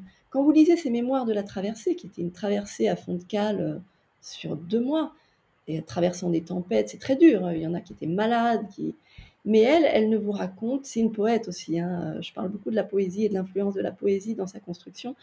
Elle vous raconte la beauté du paysage. Quand elle voit la Nouvelle-Calédonie, elle trouve que c'est une terre magnifique. Elle s'est déjà mise en contact avec la société euh, parisienne de, appelle ça, qui étudie la nature et, les plantes sauvages. Et elle leur a promis que là-bas, elle leur enverrait des rapports, leur parlerait de la nature et de la flore là-bas. Donc, euh, même là-bas, elle a 40 ans, c'est dur. Nathalie Lemel, qui est dans la même case qu'elle, souffre beaucoup. Mais elle, elle est juste fascinée par ce qu'elle voit, ce qu'elle découvre, ce bout du monde, la nature, ses tribus. Et on ne la sent jamais souffrir, jamais. Il y a excuse-moi, ensuite, il y, a, le retour. Alors là, le retour, euh, j'avoue, j'ai tout appris dans ton, bouquin. Pour moi, Louise Michel, c'était une figure, c'était euh, euh, un symbole extrêmement puissant, extrêmement fort. je connaissais son rôle dans la commune, mais avant et après, j'ignorais tout. Et là, je, découvre. Et alors, son retour, il, est, il est assez il est assez dément, il est assez, euh, il est assez triomphal. Euh, j'ai noté page 123. Alors qu'est-ce que j'ai page 123 Là, j'ai pas d'écho. Ah oui. Ah, j'adore.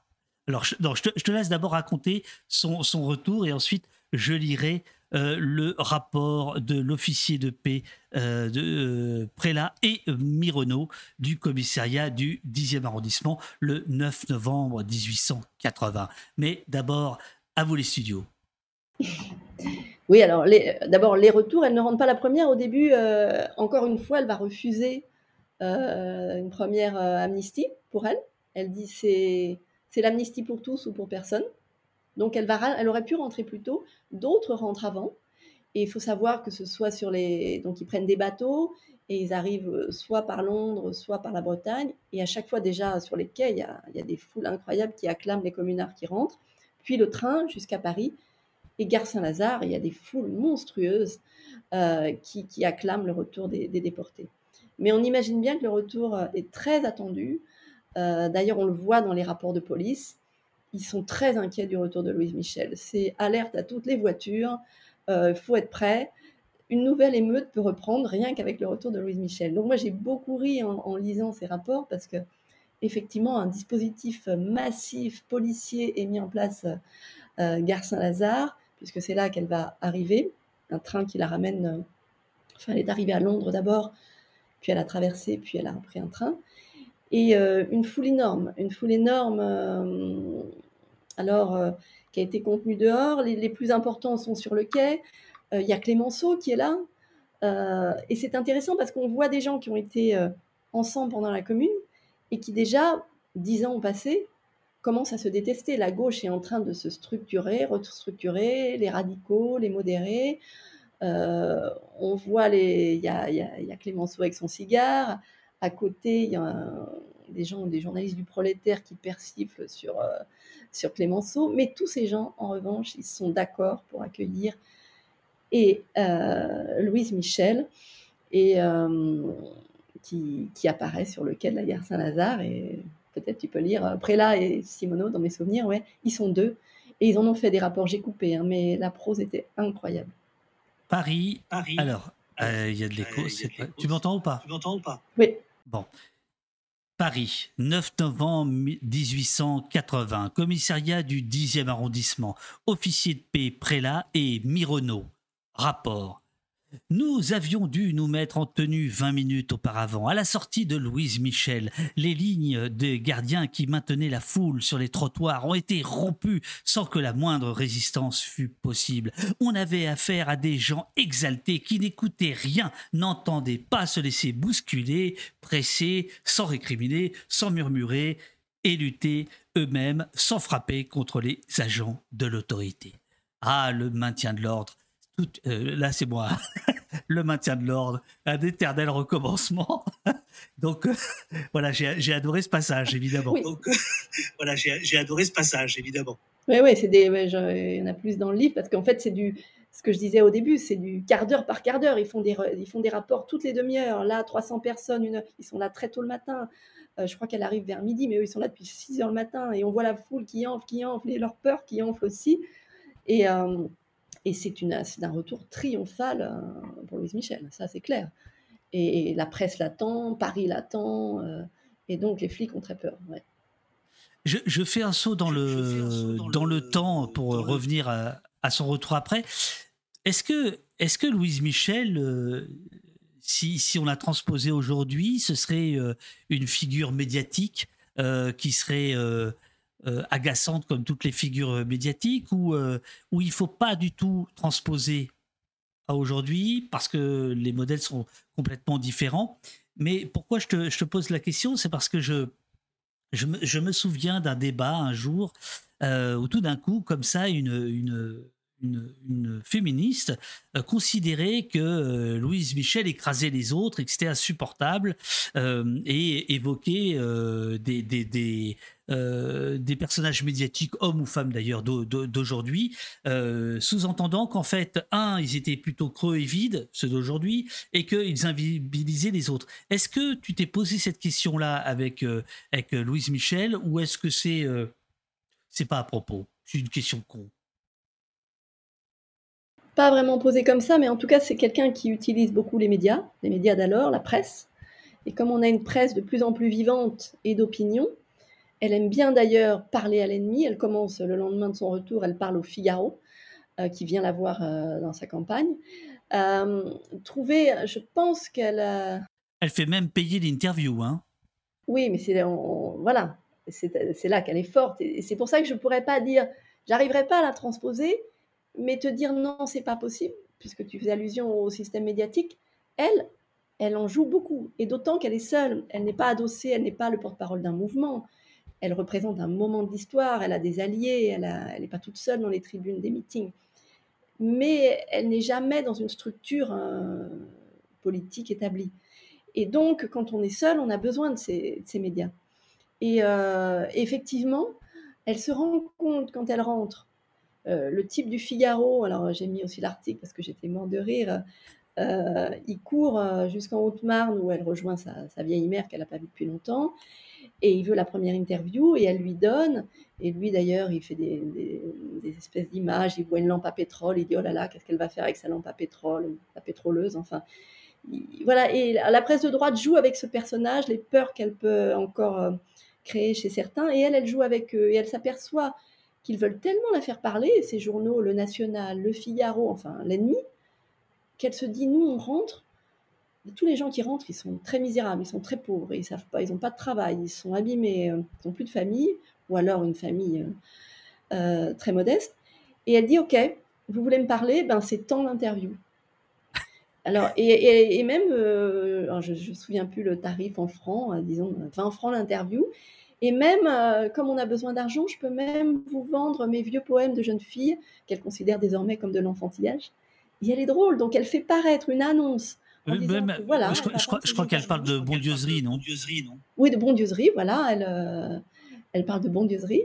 Et euh, je ne sais plus dans quel journal euh, anarchiste elle fait paraître l'annonce. Et ils viennent, et ils viennent et ils payent. Et, et là-dessus, elle est quand même incroyable. Moi, j'étais bluffée. Alors, quand elle revient, elle va être surveillée, sursurveillée. Et tu, tu as d'ailleurs cette phrase en disant d'une certaine manière, elle était paradoxale. Euh, alors, est-ce que c'est une phrase de, de romancière euh, ou est-ce que c'est ce que tu penses vraiment? Tu, tu, dis grosso modo qu'elle est, elle est presque plus libre au bagne euh, qu'à son retour à, à, Paris. En tout cas, elle est archi surveillée. Et là, la fin du bouquin, c'est rapport sur rapport. Alors, effectivement, ils sont tous délectable. Je vais lire celui du, euh, du, 2 décembre 1880. Alors à ce moment-là, euh, j'essaie de trouver l'auteur. Tu, tu, ne mets pas l'auteur, mais pas grave. Préfecture de police, Paris, le 2 décembre 1880 Rapport. Hier a eu lieu, rue Saint-Antoine 104, une conférence privée organisée par la société L'Union des femmes socialistes. Louise Michel commence en ces termes. Le moment est venu de prendre notre place dans la société, notre, nous les femmes. Hein. Nous ne voulons plus du mariage qui, comme par le passé, nous assujettit à l'homme. Nous voulons le mariage libre il ne faut plus que l'homme soit le propriétaire de la femme, ni qu'il s'en serve comme d'une poupée. Alors, euh, c'est magnifique, c'est époustouflant de modernité. Euh, et effectivement, là, tu te dis, euh, le flic, quand il note ça, alors on ne sait jamais en fait comment il le note, hein, parce que est-ce que c'est de mémoire Est-ce qu'ils sortent leur calepin Est-ce qu'ils se font passer pour des journalistes? Comment, comment ils font pour noter? Comment ils font pour noter? Alors, il y, en a qui, parce qu'on voit bien quand on est dans les archives, euh, qu'il y a parfois un rapport d'indic sur une réunion. Donc ça, c'est quelqu'un qui se fait passer pour un militant. Et on voit des rapports de police sur d'autres réunions. Donc ça, je pense que le policier, il n'est pas forcément caché. Après, effectivement, comment il travaille, en plus, elle parle beaucoup, c'est des longs discours, il n'y a pas qu'elle, mais la prise de notes n'est pas forcément, euh, en plus avec des, concepts et des idées qui ne sont pas les idées de base d'un policier. Je l'imagine mal, le policier, faire une prise de notes très euh, scrupuleuse. Il, prend des, bouts de phrases, euh, peut-être celle qui le choque le plus. Donc je pense que c'est pas forcément, c'est évidemment pas in extenso. c'est tronqué un petit peu par le, par le regard du policier mais moi, ce que j'aime dans ces rapports, c'est justement aussi les, réactions des policiers. Et s'il a choisi ces phrases, c'est parce que ce sont celles qu'il considère comme les plus dangereuses, qui justifient qu'il soit là, que sa hiérarchie le lise, euh, qu'on fasse un... Parce que les rapports, on voit bien leur évolution euh, du type qui était à la réunion, qui va l'envoyer au commissaire, qui va l'envoyer au ministère, qui va... Ça monte loin. Et, ça, dans les, dans les dossiers, on le voit. Donc, il faut le traiter comme une archive. Euh, mais ce qui est intéressant, oui, ça me revient, c'est qu'on peut recouper aussi parce que y a, dans cette archive, il découpait aussi beaucoup la presse. Et on voit que la presse, notamment euh, favorable à Louise Michel, favorable à tous ces mouvements, elle était là aussi et elle faisait ses comptes rendus. Et on retrouve quand même euh, des phrases qui sont dans les rapports de police et qui sont dans la presse amie. Donc on voit bien la tonalité de ces réunions et c'est vrai qu'un des premiers créneaux euh, un des premiers créneaux de Louise Michel, c'est le féminisme, c'est les femmes, et c'est l'éducation des femmes. Et c'est d'une modernité, euh, et, souvent c'est des tribunes avec, euh, je me souviens de Paul Minck, enfin des femmes, euh, on voyait un rapport de police où ils les suivent, elles ont dîné ensemble, donc il les décrit physiquement, mais elles ont dîné entre femmes, elles sont allées parler comme des femmes. C'est très fort, c'est très fort. Alors, il y a dans, dans, ton ouvrage, c'est ça qui est absolument saisissant, c'est que presque à chaque, euh, en tout cas à chaque chapitre euh, assurément, et, je dirais presque à, à chaque page, euh, ça fait écho à aujourd'hui. quoi. On, se dit, tiens, tout à l'heure tu parlais des minerais en Nouvelle-Calédonie, bon ben voilà, les, les, les, mœurs, la politique, etc. C'est-à-dire que c'est pas si loin en réalité tout ça, c'est pas si loin. C'est aussi euh, alors, ce qui est très loin, c'est cette gauche qui s'organise et qui va, qui va triompher de temps, en temps. Alors là, ça nous paraît très très loin. C'est assez rigolo, même si elle, elle, elle va refuser finalement le, socialisme et le, et le communisme et, se prétendre jusqu'à la fin euh, anarchiste. Mais il y a surtout, je trouve, tout un questionnement qui, court autour de, de, de, ton, de ton livre, euh, autour de, la République. Alors déjà, tu mets le couvert, comme on dit au Québec, page 20, en disant euh, que la République française aime décorer mutins et révoltés lorsqu'ils sont six pieds sous terre. Ça, c'est pour la légende. Euh, donc aujourd'hui, euh, Louise Michel a des avenues à son nom, des écoles à son nom, à Paris une station de métro à son nom, parce qu'elle est morte en fait, parce qu'elle n'est plus.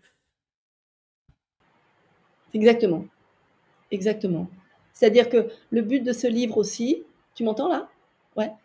Le but de ce livre aussi, c'est de, c'est de dire que la, voilà, cette icône, euh, Louise Michel, donc c'est des écoles, c'est une station de métro, c'est la République, euh, on fait des caisses sur Louise Michel, mais la République de son vivant l'a poursuivi, l'a emprisonné, la traquer tout le temps. Et les Louise Michel d'aujourd'hui, les, les, les, opposants d'aujourd'hui euh, connaissent, euh, avec les adaptations d'époque évidemment, le même sort. C'est-à-dire qu'on adore euh, décorer les s'émouvoir des mutins de 1914, on adore célébrer Louise Michel, mais il faut bien qu'il soit mort et enterré, parce qu'au fond, effectivement, c'est notre République. on est vraiment la troisième, c'est le, le, le logiciel de la République actuelle. C'est la nôtre. Elle se met en, place en même temps qu'un capitalisme industriel. Et il y a un pacte. Il y a un pacte très fort entre cette euh, République démocratique et cet ordre économique, industriel et capitaliste qui se met en place. Et euh, c'est pour ça que les gens euh, de l'époque, eux, ils se réfèrent à la Révolution. Ils voulaient, ils étaient tous républicains comme les autres. Mais à un moment, il y en a qui veulent aller plus loin. ils appellent ça la révolution sociale, puisqu'ils veulent aller jusqu'à la forme la plus poussée de l'égalité. Mais là où la République euh, veut bien organiser une forme de démocratie, elle a, instauré aussi, elle a pactisé avec un ordre. la démocratie, elle a poussé en même temps que la, et la République, elle a poussé en même temps que l'industrialisation et le capitalisme. Et c'est un pacte fort qui est toujours celui sous lequel on vit, et qui attaque, ça euh, est mis au banc, est surveillé, est dangereux. Et c'est Louise Michel euh, en cette fin de 19e, euh, c'est le soulèvement de la Terre aujourd'hui, c'est la même chose. Et, moi, j'avais ressenti ça très fort, justement, je vous disais, quand j'étais la première fois que je suis allée aux archives, c'était quand je faisais ce, ce, livre sur les, les funérailles d'Hugo, et j'avais compris que tout Paris a été surveillé, qu'on avait quadrillé, on allait fêter les misérables, mais on avait fait en sorte que les misérables ne puissent pas venir à l'enterrement. Et c'est toujours la même histoire. Précisément, Madame Judith Pérignon, on vous a bien lu ici. Puisque page 69, c'est exactement ce que tu écris. Que je sois plongé dans le procès de la commune, donc Louise Michel, ou dans l'organisation des obsèques d'Hugo, j'y ai vu la République méticuleusement briser l'élan des utopies au nom de l'ordre économique, virgule, et c'est là où tu nous parles d'aujourd'hui, jusqu'au désenchantement et à la décomposition actuelle. Oui, ben voilà, c'est un bon résumé. C'est mieux dit que ce que j'ai dit comme ça, parce que je, crois que je suis meilleure à l'écrit qu'à l'oral, mais, mais c'est euh, exactement ça. Et c'est quelque chose que j'ai senti, et quand on est avec ces vieux papiers, vous savez, les archives, c'est ben, maintenant c'est au Pré Saint-Gervais, on a des vieux papiers qui, qui s'effeuillent encore, on repart avec des petits bouts de papier sur soi, et pourtant, on a l'impression d'un miroir, quoi, de, d'avoir des clés. Euh, et, et, justement, tu disais, mais la gauche, la gauche aujourd'hui, ce n'est pas euh, ça. Mais parce que nous, on est, euh, les gens du 19e, ils étaient pleins d'espoir. on, est, on vit à la fois sous le même logiciel, mais bon, le temps a passé, il y a eu des guerres, il y a eu beaucoup de choses. Et on est, nous, les gens, plutôt en le négatif de ces gens-là. Parce que Louise Michel, euh, beaucoup de communards, Victor Hugo, enfin tout ça, c'était des héritiers de la poésie, des prières. Ils étaient presque naïfs par rapport à nous, peut-être, mais ils avaient des élans incroyables. Et, nous, on est beaucoup plus blasés, on est beaucoup plus, on n'arrive plus à, espérer comme eux, quoi. Alors peut-être pas ici, peut-être pas au poste, malgré les problèmes techniques euh, où il y a où il y a encore de la combativité, vois-tu. Euh, mais justement, ah, attends parce que là je t'ai coupé. Alors là, ah vas-y, vas-y. Ah vas-y, vas-y. Non, non, je ne dis pas que la combativité a baissé, mais euh, mais il y a quelque chose de, je sais pas, tout était devant eux quoi. Ils pouvaient se projeter un siècle plus tard et ça prendra du temps, mais c'est pas grave, on va y arriver. Euh, nous, euh, voilà, il y a de la combativité, mais avec une forme de pas de résignation, résignation beaucoup, mais quand il y a combativité, il y a une forme de peut-être, je sais pas, moins d'illusion en tout cas.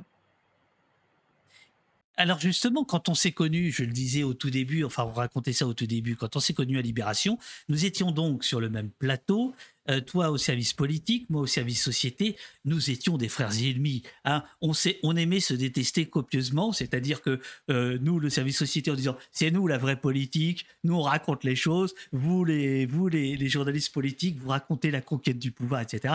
Mais c'était une saine émulation et tout ça, euh, tout ça finissait la machine à café, c'était quand même rigolo, quoi. Voilà. mais mais n'empêche, j'aimerais te parler de ça, c'est-à-dire toi qui as suivi notamment dans mon souvenir la gauche. Euh, le, qui était encore à gauche euh, dans les années 90, dans les années 90. Hein. Euh, est-ce que rétrospectivement, tu, as un regard, ou peut-être sur aujourd'hui, sur les, journalistes politiques d'aujourd'hui, sur la politique d'aujourd'hui, par rapport à ce que tu peux écrire là, qui est où tout est quasiment fondamental, où tout est absolument essentiel par rapport au cirque d'aujourd'hui? C'est quoi ton regard par rapport à ça? Bah, c'est vrai que justement être journaliste politique, euh, ça a été, euh, moi je venais d'une famille, euh, très politique, donc j'ai baigné dans la politique enfant par l'engagement, politique et syndical de mes parents. Et donc la politique c'était important chez moi. Et donc je suis pas arrivée par hasard au journalisme politique. Et c'est vrai que j'ai suivi la gauche. Et que ça a été aussi une forme de, ouais, de comment on appelle ça? Euh, ça a été violent parce que par rapport à ce qu'était la foi militante de base que j'avais connue chez moi, là où j'ai grandi, et ce qu'était le, haut de la politique, euh, le haut du Parti socialiste notamment que j'ai suivi, euh, c'était très très désenchantant parce que effectivement, ce n'était que la conquête du pouvoir. Et nous, moi, j'ai quitté le journalisme politique parce que j'étais j'en pouvais plus, je voulais plus être enfermée là-dedans. J'avais l'impression qu'on était des, des, des commentateurs hippiques. C'était le meilleur, le meilleur cheval, quoi. C'était tout. Et, euh, et, donc, mais ça a été très instructif de le faire. Euh, donc, je, je, suis, je suis partie de là pour euh, un peu en colère. Je suis partie de là un peu en colère parce qu'effectivement, quand je déjeunais, je discutais avec notamment des gens des ponts du PS auxquels j'avais accès puisque j'étais libé, euh, il était rarement question du fond des choses. Rarement. Et effectivement, euh, je, me souviens, c'était un moment, ces années 90, euh, où on a eu Jospin, Blair et, et l'autre en Allemagne. Là, ils se disaient tous, la social-démocratie, on va faire... Là, il y, a y, a une constellation magnifique, on va faire quelque chose. C'est des grandes années de dérégulation économique, de libéralisme économique, alors que les sociodémocrates sont au pouvoir. Donc j'ai appris, euh, j'ai compris beaucoup de choses et je pense que le, tout s'est délité. Euh, voilà, les, 10-15 dernières années sont un délitement total, euh, des leaders politiques qui ne sont plus habités par grand-chose. Mais je pense que ça revient, justement. Je pense qu'il y a quelque chose à reconstruire qui prendra du temps. Moi, je peux être personnellement euh, radical sur certaines choses, mais je pense qu'il faut, et c'est pour ça que la question Hugo, euh, Louise Michel m'intéresse tant, c'est l'alliance des modérés et des radicaux. Bien sûr, ça on va y venir, t'inquiète. T'as encore un peu de temps. Non, mais euh, voilà, tout ça, effectivement, c'était une espèce de cogitation entre les lectures, la pratique du journalisme, mon héritage, mon éducation personnelle. C'est une maturation. C'est une maturation. Je, je, je fais un petit point euh, auprès de ceux qui viennent de nous rejoindre. Donc, c'est une interview qui se fait dans des conditions extrêmes, puisque au moment où je parle, je suis obligé de couper le micro de Judith, sinon il y a l'écho, ce qui fait que c'est pas d'une grande fluidité, mais heureusement, Judith, euh, par son boulot et par sa façon de le raconter, est absolument passionnante. je voudrais rester quand même sur le journalisme avant de revenir à Louise Michel et à Victor Hugo, et notamment à la question de la liberté, la question des révolutionnaires et la question des modérés. Et c'est là où je trouve que ça, il y a, aussi un écho avec, euh, évidemment euh, euh, aujourd'hui. À un moment donné, tu parles, page 35, d'un journaliste, je crois, je ne sais plus de, quel journal, enfin qu'importe, qui retrouve un recteur, enfin qui retrouve un témoin, voilà, qui retrouve un témoin dans la vie de, dans la vie de, de Louise Michel pas utile de rentrer trop dans les détails, et tu dis, je sais, je sais comme ils sont précieux ces témoins discrets des débuts, ces premiers éclats de vie qui sortent de, l'ordinaire. Étrange pensée confraternelle, puisque là, à ce moment-là, tu te rappelles que tu as été journaliste. À 140 ans d'écart, étrange, je reprends, étrange pensée confraternelle à 140 ans d'écart. Peut-être parce que la presse pour laquelle j'ai travaillé est l'héritière de celle-là, pleine d'élan et d'opinion, j'ai connu son déclin au siècle suivant. Ici, dans les archives, je sens ses poussées. La loi sur la liberté de la presse sera votée un an plus tard. Donc ces questions-là, elles te taraudent puisque euh, tu les mets dès le départ. Dès le départ. Oui, Donc c'est euh, pour juste pour resituer donc dans les années 1880, euh, elle est rentrée de elle est rentrée de Calédonie et donc euh, ça devient une figure et donc les gens commencent à faire un, portrait. La presse fait des portraits d'elle parce qu'au fond on l'a pas vu venir, on ne sait pas d'où elle vient. Donc on retrouve des témoins de sa jeunesse en Haute-Marne et, ce recteur qu'il avait connu jeune institutrice. Et effectivement, moi j'ai fait pas mal de portraits à Libé aussi et ailleurs ensuite. Et, et j'ai aimé retrouver sous ses plumes euh, des choses que moi je cherche aussi quand je fais des portraits. Et la continuité de, cette presse, je, me suis régalée de lire euh, ces journaux qui sont aussi découpés par la police, mais qu'on peut voir ailleurs euh, dans les archives des bibliothèques. Et, de sentir l'élan et, jusqu'à parfois la mauvaise foi, l'engagement, mais on s'en fout. Enfin, c'est-à-dire que un journal, c'est qu'il fasse des choix, qu'il ait une opinion, je sais pas comment dire ça. Comme moi, effectivement, j'ai connu un Libé déclinant qui ne savait plus euh, politiquement, oui, de gauche, mais qu'est-ce que ça voulait dire? Parce qu'au fond, cette question, là, elle a traversé Libé, elle a traversé toute la gauche.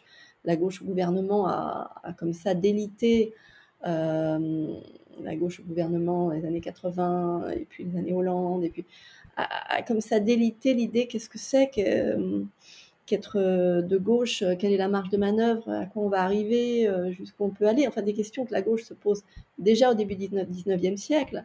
Alors Louise Michel, elle, elle refuse les élections, donc elle y répond à sa manière. Mais ces questions-là, il n'y a pas de réponse, il n'y a pas de vérité, il n'y a pas de pureté de la pensée pour moi. Il y a pas, il y a des connards, il y a des pourris, bien sûr, mais il y a aussi une complexité à, intégrer et, et, que je sentais quand je couvrais la politique, que je sentais quand je travaillais à Libération, que on a eu des débats entre nous euh, sur beaucoup de choses. Parfois, euh, la rédaction en chef faisait des éditos qui ne reflétaient pas du tout les papiers dans les pages, euh, mais au moins les deux existaient. Les deux existaient et c'était bien.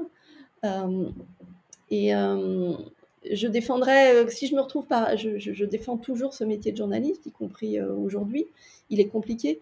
Euh, l'économie et l'argent a beaucoup, beaucoup affaibli euh, euh, la liberté d'écrire. Donc je, fais toujours attention parce qu'il y a un truc tellement anti-média, tellement anti-journaliste aujourd'hui que je ne veux pas prêter le flanc à ça. Et, en même temps, je le disais tout à l'heure, j'ai fini par quitter le journalisme politique tellement je le trouvais creux et, on cherchait le bon cheval. Et je me souviens du temps où même à Libé, on disait de ça. Après, euh, certains disaient, après avoir vu Sarko à la télé, qu'est-ce qu'il est bon quand même? Ben voilà, mais on paye tout ça, on paye tout ça. Parce que finalement, on n'avait plus de colère, on, on aimait euh, le menteur, il a, c'est, tout l'héritage de ces années télé, de tout ça qui avait contaminé la presse écrite. Et, et aujourd'hui, voilà, il faut retisser de, la radicalité, de l'engagement, euh, des idées neuves. Il faut presque repartir à zéro, j'ai l'impression. Alors, une des questions euh, pourrait, enfin, une des réponses pourrait se trouver dans la grande question de, la République, qui, je le disais tout à l'heure, traverse euh, tout, ton, tout ton ouvrage, Notre guerre civile, euh, biographie de, de, Louise Michel. Alors c'est assez compliqué cette histoire de, si je, puis dire, cette histoire de république, comme dirait l'autre. Et, mais même Louise Michel, c'est assez compliqué parce que euh, elle se revendique de la République. Tu le disais tout à l'heure, les anarchistes se revendiquaient de la République. Aujourd'hui, euh, la République est tellement à terre que euh, ceux qui s'en revendiquent sont plutôt suspects. Je pense par exemple à l'interview dans Le Point de M. Macron hier, euh, euh, qui au nom de la République nous sort des, énormités. Euh, c'est quoi, c'est quoi l'idéal républicain des communards? Et est-ce que cet idéal républicain, on pourrait le, rallumer? Est-ce qu'il est qu'il pourrait nous parler? Eh bien, les communards, donc en fait, les communards, donc on est en 1870 pendant la Commune, et il faut savoir que ces gens-là, ils sont plus les héritiers des révolutions passées, et, euh, et, notamment 1848, et, ils sont très attachés à l'idée de liberté et d'égalité. Euh, c'est vraiment, euh, ils vont notamment l'idée de, donc ils vont légiférer sur plein de des, lois éphémères et, locales, mais ils vont légiférer sur le divorce, sur la fin de la peine de mort, sur beaucoup de choses en termes de liberté qui ne seront votées que euh, au siècle d'après, donc ils sont très précurseurs, mais aussi comme ils viennent de ce, ce sont des travailleurs essentiellement, ils sortent des, usines où ils sont soumis à des régimes bon, très durs physiquement, mais très stricts pour des payes misérables. Ils essaient de casser cette verticalité de la vie et de la société. Et, ils sont qu'on appelle l'auto-organisation ou autogestionnaire. Euh, et ça, c'est une idée que je trouve magnifique. c'est de se dire qu'on peut aussi s'approprier des endroits, les gérer collectivement.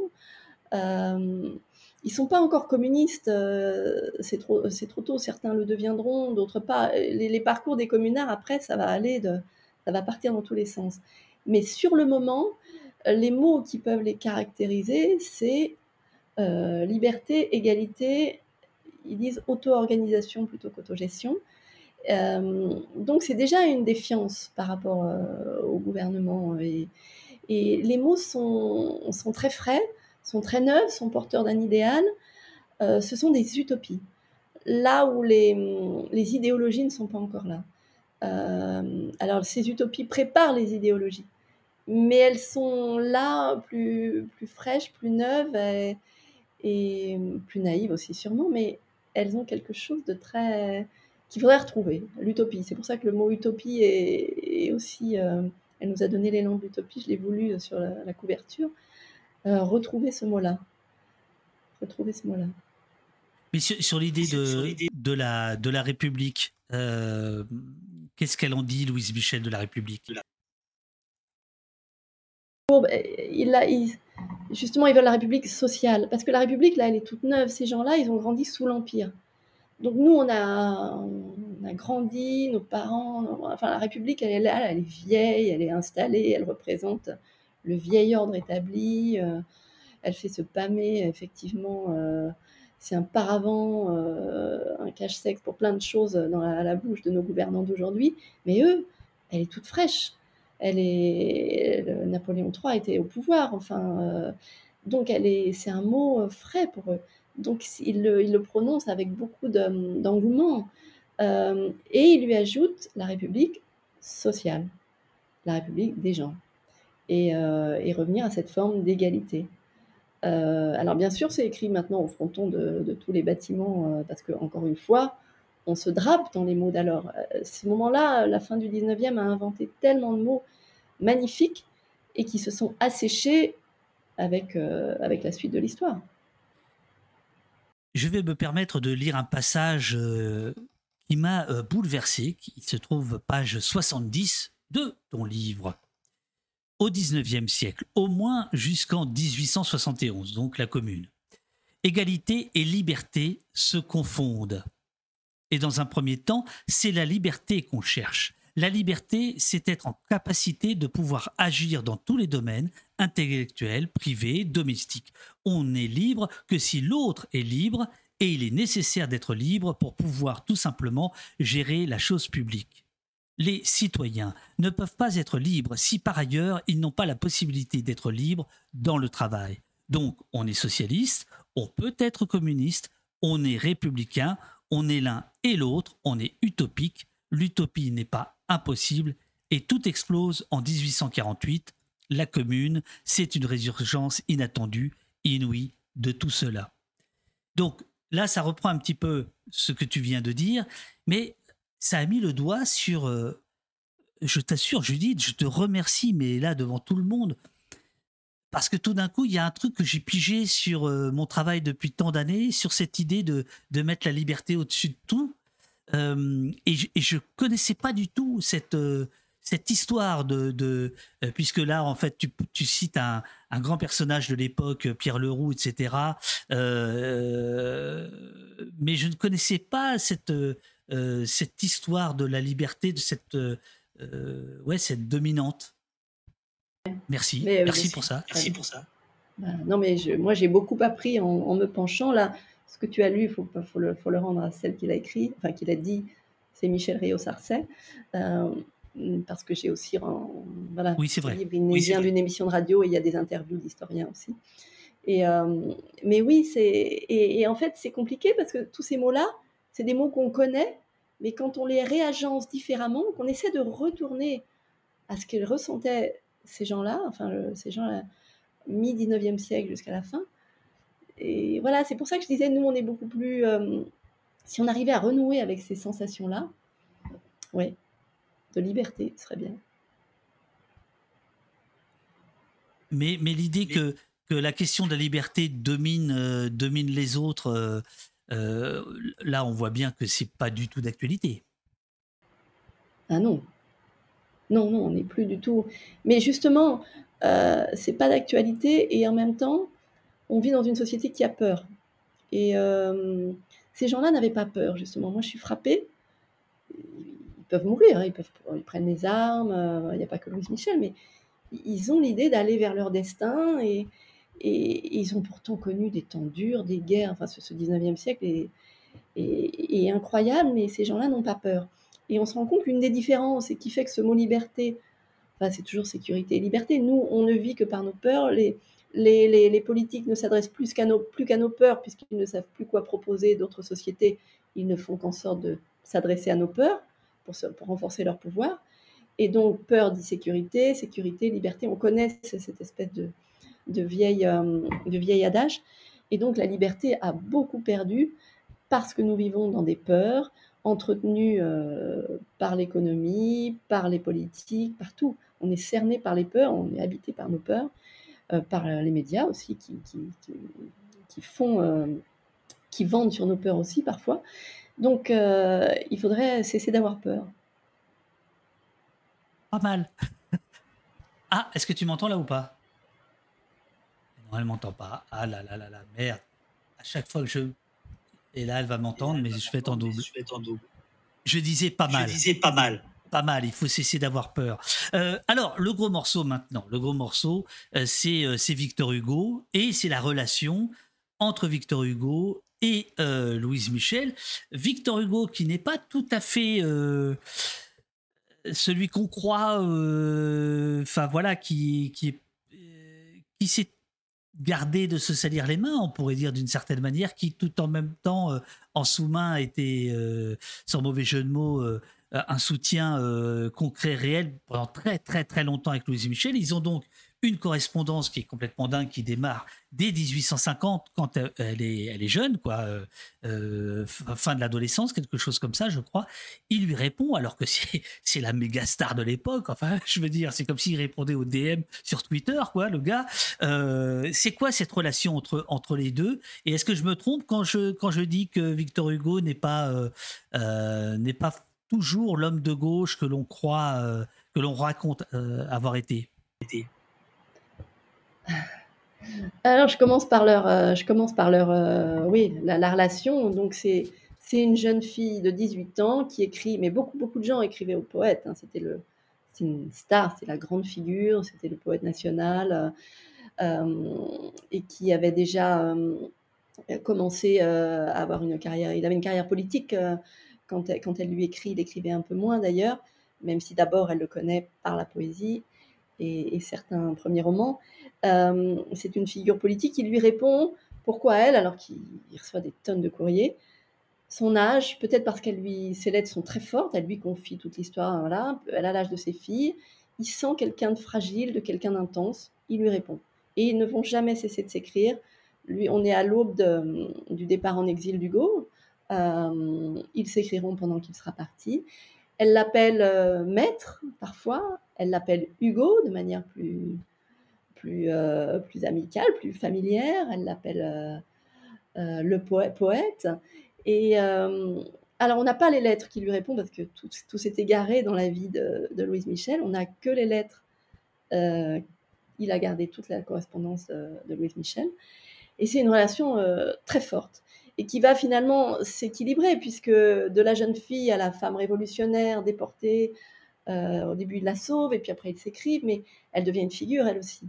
Et là s'articule peut-être effectivement un débat entre la, la radicalité euh, de, de Louise Michel. C'est presque euh, une correspondance, c'est jamais dit comme ça dans leur correspondance, mais c'est un échange sur la Révolution. Et il la protégera toujours. Alors qu'il en voudra à certains. euh, vous savez, Victor Hugo disait de la Commune que c'était une bonne chose mal, Mal faite. faite. Mal fait. Euh, il estimait que c'était pas le moment. Euh, Marx aussi hein, estimait que c'était pas le moment. Pour d'autres raisons, mais et que ça avait fini en bain de sang pour la population. Victor Hugo, il est né, il est né en 1802, le siècle avait deux ans, et il est l'héritier voilà, des parents avec des convictions politiques différentes. Il est l'héritier de cette, comme tous ces gens qui ont en, mémoire la terreur. Les années de terreur, il les a pas vécues, mais elles imprègnent la société dans laquelle il a grandi. Donc Victor Hugo, il est, c'est un grand progressiste, on ne peut pas lui enlever ça. Il a fourni des mots de liberté justement comme peu. Il a, écrit sur le peuple, Les Misérables crée un choc incroyable. Mais il a peur des bains de sang. Il a peur des bains de sang que représentent les révolutions. Lui, il dit, et c'est ce qu'il dit après 1848, si vous voulez pas que le peuple prenne les armes, donnez-lui le droit de vote. Voilà. Et c'est ce qui s'est passé. Et c'est ce qui s'est passé. Et on voit que ça. Et là, moi, je laisse le débat ouvert, puisque Louise Michel, elle, quand euh, elle sera plus tard en prison, il y a des femmes qui. Le droit de vote des femmes n'existe pas, mais des femmes font des listes en espérant que et mettent son nom. Et elle dit Je ne veux pas être sur votre liste, je ne crois pas à ce système des élections. Et moi, d'ailleurs, j'interroge dans le livre, je me dis Bon, alors les femmes élues, euh, ça n'a pas révolutionné la, la cause des femmes, mais ça l'a quand même fait avancer. Donc Victor Hugo, c'est plutôt les petits pas, les pentes, les pentes euh, plus lentes. Et chez, euh, chez, chez Louise Michel, c'est le grand soir. Elle, est, elle adore, elle, elle tremble à l'idée de révolution, mais de manière presque, presque oui, religieuse. Les révolutions, c'est vrai que ça fait aussi des, dégâts. Moi, j'aime beaucoup l'articulation de ces deux-là. Euh, je comprends, je ne tranche pas. Je pense que le débat, il se situe entre ces deux-là. Et ils se complètent. Ne se, je ne les oppose pas on, sent merveilleusement ta fascination, effectivement, pour euh, cette relation entre, on va dire, ce réformiste et cette révolutionnaire. Euh, il y, en a un autre euh, qui m'a, ça m'a vachement étonné, le, père de la PJ, là, Georges Clémenceau. Euh, Clémenceau qui euh, jusque, euh, jusque tard va donner de l'argent à Louise Michel, comme Victor Hugo, ils vont ils vont lui donner de temps en temps un peu de un peu de enfin pas de temps en temps de, manière régulière. comment tu expliques ça? Comment tu expliques que ces personnages qui alors il y en a un autre qui s'appelle Rochefort. qui est terrible. lui, il finit mal, lui. Il finit très très mal celui-là. mais qui va aider Louise Michel. Attention, je te remets le son. Je suis désolé, c'est vraiment des. J'ai l'impression de faire une, émission clandestine. À vous. À vous. oui, parce que bon, bah, prenons Clémenceau. Clémenceau, il rencontre. Euh, elle est institutrice à Montmartre. Lui, quand la République euh, se met en place à la capitulation et à la chute de Napoléon III, ils sont à Paris et il devient le maire de Montmartre. Euh, Clémenceau n'est pas un chaud partisan de la commune déjà, mais il est au cœur il sent quand même, euh, il sent quand même euh, le Clémenceau de 1870. Il sent ce que ressent cette population de Montmartre. Il connaît cette, institutrice. Il est fasciné par le travail qu'elle fait auprès des jeunes filles euh, de la classe ouvrière. Et puis, il va la voir, on trouve des témoignages, il va la voir les armes à la main. Et, donc, il, il, est fasciné par elle, comme Hugo. Ils sont fascinés par son courage, par cette figure. Et même s'ils sont plus modérés, ils vont l'accompagner jusqu'au bout et même effectivement la, soutenir financièrement. Euh, la soutenir financièrement, j'ai trouvé dans son dossier de bagnarde, donc à Aix-en-Provence, les mandats qu'envoie Clémenceau. Il envoie des sous pour elle.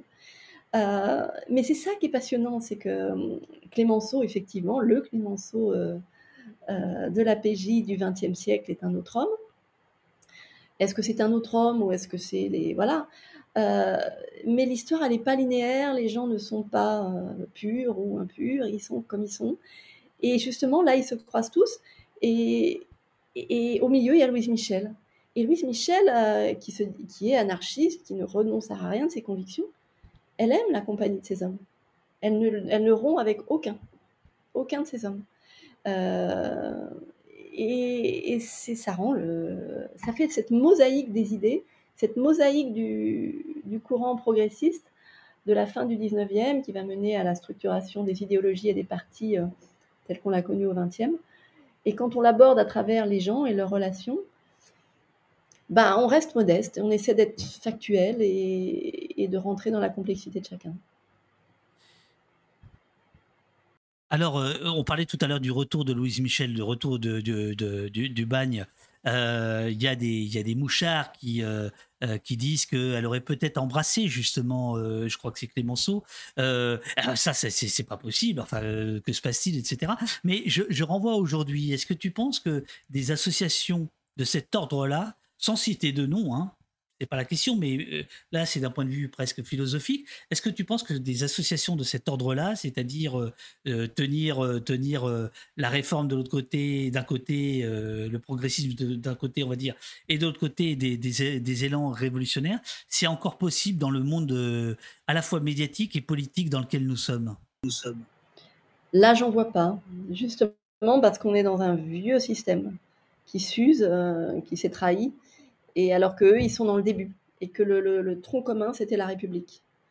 Et, donc, elle était fraîche. Et donc, ils, avaient, ils, se sont, ils ont été alliés, liés, se sont battus pour la même chose. Puis, ils ont divergé. Mais il restait ce ciment commun qui, à l'échelle d'une vie, euh, était très important. En plus des vies qui, passaient par, les, par la prison, par... Euh, voilà. Donc, ils restaient liés et se respectaient et même aux obsèques, euh, aux obsèques de Louise Michel, les anciens amis.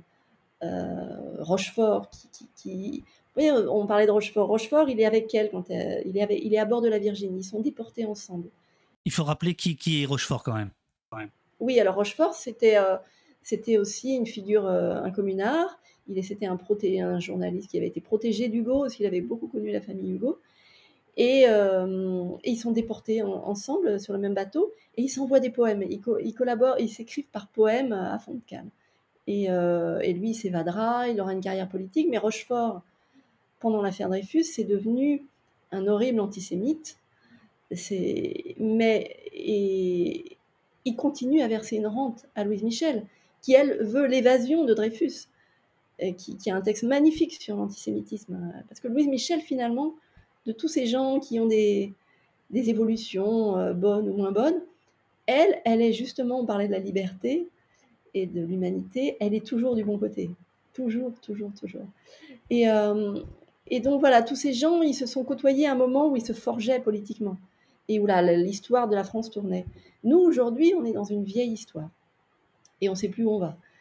Et, on est, et donc, effectivement, il n'y a rien qui s'est construit ensemble on s'est construit séparément euh, et, euh, et, avec des intérêts différents, une vision du monde différente, alors qu'au fond, eux, euh, ils ont eu des visions communes à un moment de leur vie. Tu as, tu as dit tout à l'heure qu'il y a quelques historiens, quelques historiennes qui, qui perlent ton, ton, ton, récit, et alors je le dis très franchement, ça, ça coule, mais alors nickel, quoi. C'est, ça fait pas euh, pièce rapportée, etc. Puisque, en effet, au départ, ton travail sur euh, euh, Louise Michel, c'est en fait un, une émission pour, France Culture. Et tu as récupéré quelques, quelques, quelques sons, enfin, tu as retranscrit quelques, quelques extraits d'interviews d'historiens et d'historiennes, et, notamment de fil en aiguille, tu as dit tout à l'heure qu'elle aimait la compagnie de ces hommes, et en fait, ce qu'on découvre euh, pour ceux qui, bah, pour ceux qui ont lu pendant longtemps les biographies finalement de, de Louise Michel, puisque c'était presque un tabou, ce qu'on découvre, euh, c'est qu'elle va passer sa vie surtout avec des femmes. Il y a d'ailleurs Valeur anarchiste euh, qui demande si on peut évoquer la rencontre avec une autre femme détenue dont il a oublié le nom. Alors, en fait, il y en a plusieurs, notamment au bagne. Et il y a à ce moment-là, justement, dans ton livre, je crois que c'est une historienne qui te dit, bon, maintenant, faut, faut dire, euh, faut, dire les vraies affaires, quoi. Euh, attention, je remets le son. À vous le maquis. À vous le maquis. Alors, ici le maquis. Ici le maquis, euh, oui. Alors, on a toujours dit qu'elle avait eu deux hommes. Alors, la Vierge Rouge, donc Vierge, qui n'aurait aimé que deux hommes, Victor Hugo et Ferré. Voilà, l'histoire s'est écrite comme ça pendant des décennies. Ferré le communard. Oui, Ferré le communard. Et euh, quand vous regardez sa vie, et même à la fin de sa... Elle a toujours vécu avec des femmes. Alors, entre institutrices, quand elles, quand elle vient à Paris, elles vivent ensemble, ces institutrices. Et puis après, bon, le bagne aussi, c'est des moments de femmes. La prison, c'est des moments de femmes. Mais quand elle, euh, elle va vivre avec Marie Ferré beaucoup, longtemps, la sœur de Ferré, euh, quand elle revient, et puis elle a une compagne. D'ailleurs, quand elle meurt, elle lègue tout à sa compagne. Et dans ses lettres de ma compagne, Charlotte Vauvel, je crois, je ne veux pas dire de bêtises, il y a des femmes et il y a des gestes tendres. Et, cette, jeune historienne me dit, mais... Et alors, peut-être qu'elle aimait les femmes, tout simplement. Peut-être qu'elle aimait les femmes. Michel Perrault dit, on n'imagine pas effectivement avoir un érotisme fou. Peut-être que son, son, grand orgasme, c'est la révolution, mais il y a des femmes. Et, et donc, elle n'était peut-être pas amoureuse d'Hugo comme une femme aime un homme. Elle était fascinée, accompagnée. Euh, euh, Ferré, elle a voulu le sauver. Ils ont vécu les, barricades, ils ont vécu le sang. L'a aimé, en tout cas, euh, idéalement, politiquement. mais en tout cas, dans sa vie quotidienne, elle ne vit jamais seule. Elle vit avec des femmes. Et ce qui n'était pas dissible peut-être euh, au siècle dernier l'est aujourd'hui. Elle n'est peut-être pas la Vierge rouge, euh, rouge certainement, mais Vierge peut-être pas. On va pas non plus lui réécrire une autre histoire euh, conforme à une espèce de truc queer d'aujourd'hui. Il faudrait pas partir dans l'autre sens, mais juste reconnaître, puisque toutes les femmes sont invisibilisées, on a aussi invisibilisé ses compagnes qui étaient là tout le temps avec elle, hein, elle ne vivait pas seule. J'aborde ce point-là parce que euh, tout à l'heure, quelqu'un s'est foutu de ma gueule en disant, quand je parlais de, de, de, de, Clémenceau, euh, de Victor Hugo, de Louise Michel, mais tout ça, c'est des stations de métro. Euh, justement, le, hasard de la vie t'amène à la station de métro Louise Michel. Le professionnalisme qui est le tien te fait aller regarder le petit écriteau. Et là, le truc complètement dingue, c'est que la communarde arrive en deuxième partie euh, euh, de, de, de, de, pancarte et la première partie, elle est complètement euh, sidérante. sidérante. Oui, et je ne l'ai pas fait parce que, parce que je fais trop de choses et que je suis, voilà, je suis pas assez organisée, mais je voulais écrire à la RATP, au service historique de la RATP, faire quelque chose. tu, tu, viens de le faire là. Hein. La première ligne de cette plaque, c'est Elle aurait eu un enfant avec Victor Hugo. Bon, d'abord, c'est une rumeur très ancienne, des livres ont été écrits là-dessus, euh, je n'y crois pas, mais quand bien même ce serait le cas, comment ne pas d'abord écrire qu'elle est une figure euh, politique C'est tout lui enlever, c'est la ramener à un utérus, c'est la ramener à un homme, euh, à, la maternité, c'est tout ce qu'elle a combattu toute sa vie. Sacré hommage.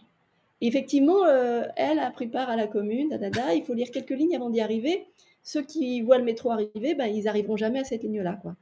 Euh, ça m'a foutu en colère. Et en plus, cette rumeur, si vous prenez... Euh, si Bien le jeu de mots sur la ligne. Hein, euh, la ligne de RATP, ils n'arriveront jamais à cette ligne rose. Non, je déconne, je déconne. Ouais, mais en plus, ouais, je vois.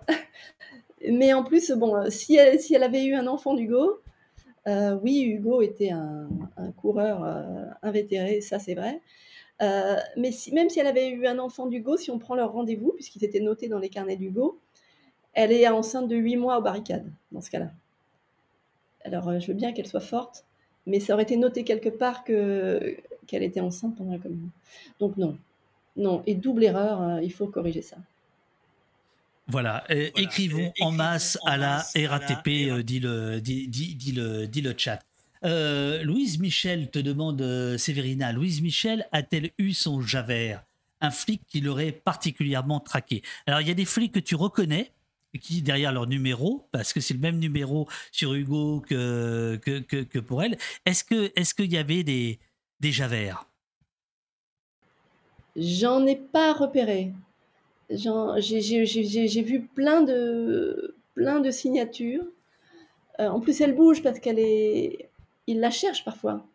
Euh, je, me, je me souviens de cette fois où elle, euh, elle est soit est à la campagne, elle est à Paris, elle fait ses conférences. Donc, on voit des rapports signés de plein de, signatures. Je me souviens de cette fois où ils veulent l'arrêter euh, parce qu'elle a, mené des, manifestations, c'est 1883 je crois, c'est des grands moments de, de, crise économique, de misère, et elle mène une grande manifestation de chômeurs. qui va se solder par quelques pillages de boulangerie sur le boulevard Saint-Germain. Et tout de suite, elle est recherchée, avis de recherche. Et alors là, toute la police du pays est, sur les dents, quoi. quelqu'un croit l'avoir vu gare du Nord, donc on fait arrêter les trains qui partent à Lille à toutes les stations. Donc les policiers de toutes les villes sur le chemin fouillent les trains, on, la cherche, on, est, on fouille les appartements, voilà. Et en fait, j'ai toujours vu plein de signatures. J'ai pas repéré, j'ai pas repéré le Javert. Elle, ira d'ailleurs à ce moment-là euh, où elle va risquer à nouveau la prison. Enfin, voilà, euh, elle, va faire un peu sa, avant l'heure sa, sa mesrine, hein, puisqu'elle va recevoir un journaliste. Euh, alors qu'elle est traquée par toutes les polices de, Paris et le journaliste il est super content et il dit moi je suis pas flic donc évidemment je ne dirai pas où vous habitez etc mais ça m'a fait quand même assez hurler de rire ce machin. Elle est fortiche, la, Louise, euh, la Louise Michel. Alors, j'en viens euh, au dernier point. Euh, j'ai vu, je ne sais plus, quelqu'un a dit dans le chat, j'ai hâte de lire le livre. J'espère que vous allez courir chez votre libraire. Parce que s'il y a un livre à lire, c'est celui-là. Oubliez les livres de la rentrée. Celui-là, il est sorti un peu avant l'été. C'est le livre de la rentrée. Bon, voilà. c'est le goût des archives. Alors déjà, euh, bon alors ça c'est quelque chose que nous avons euh, que nous avons en commun et notamment euh, nous avons en commun le fait d'aller dans les mêmes archives, c'est-à-dire celle de de de la police que tu résumes très très bien en introduction, les archives souvent officielles, donc répressives mais bavardes. Alors surtout, tu, tu, tu racontes, tu racontes les archives de la préfecture de police de Paris, qui aujourd'hui sont en, banlieue, de l'autre côté du périph. Est-ce que tu peux nous raconter un peu ce que tu nous en dis euh, magnifiquement dans ton bouquin? Ben, C'est-à-dire qu'effectivement, elles sont là, mais moi d'abord, je les ai connues à Maubert, dans le commissariat, le grand commissariat de Maubert. Donc on entrait dans ce commissariat, donc on était dans la police, on prenait un ascenseur, on croisait des prévenus, enfin un commissariat, et puis tout à coup on se retrouvait, on faisait un saut dans le temps, on vous sortait un dossier. Et puis elles ont déménagé. Et euh, donc j'ai noté la nouvelle adresse. Donc c'est auprès Saint-Gervais. Et j'y suis allée, euh, rue Aubin, je crois, Saint-Aubin, je ne sais plus. Et, euh, et, quand je suis arrivée devant, je ne vois pas trace de la police. Je vois affaires culturelles, mémoire et affaires culturelles. Et au début, j'ai cru m'être trompée. Je me suis dit, ben non, en plus, la police, elle s'affiche. Et au fond, c'était bien là. Et, et j'ai suspecté, je me suis dit, tiens, ils ont quand même pas fait, on est dans le 9-3, donc, euh, donc on s'affiche pas. Ben si, ben si, ils ont fait ça.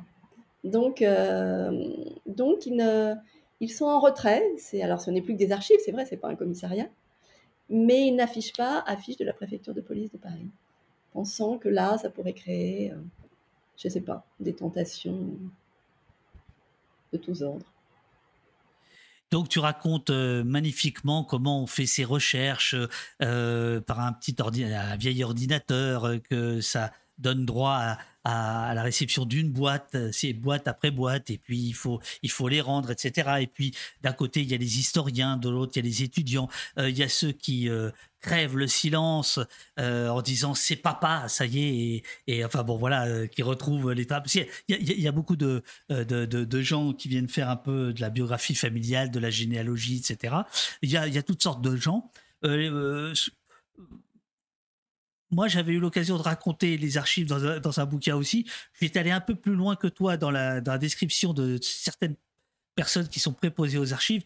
Bon, il y a, y a, quand même un certain nombre de parce qu'ils sont en fait ils sont policiers.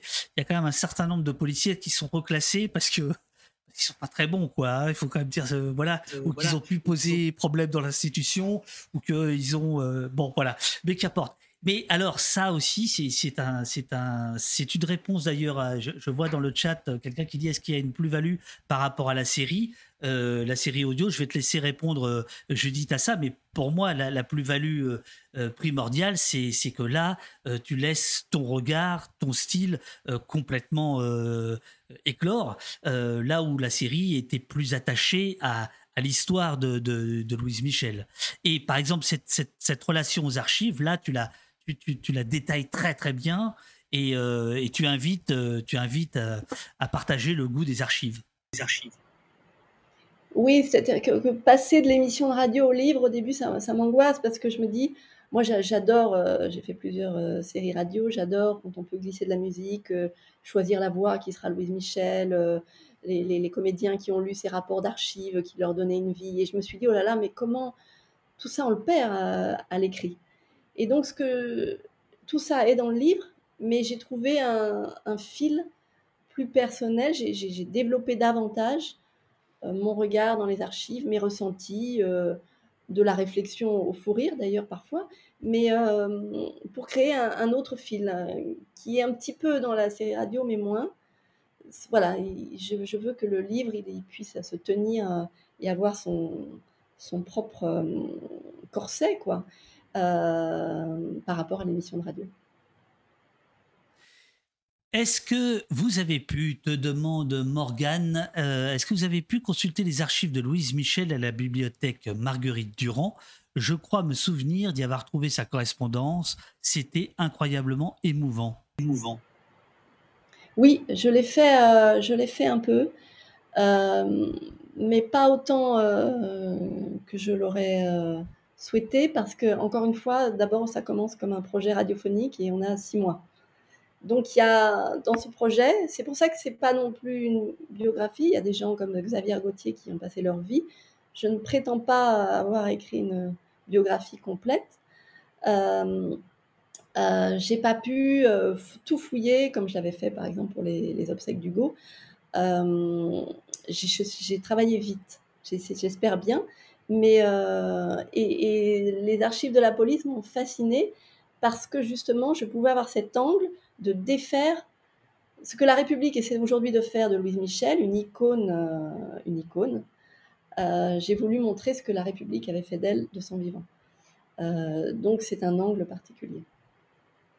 C'est-à-dire la République qui aujourd'hui l'encense, qui l'a surveillé, épié, traqué, emprisonné, etc.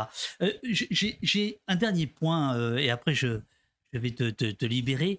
Euh, aujourd'hui, il y a un certain nombre de gens qui, euh, ont fait des émeutes début, euh, début juillet, suite à la mort de Naël. Il y a quelques voix très faibles, très peu entendues, qui réclament leur amnistie. Et ton livre rappelle que les communards ont été amnistiés.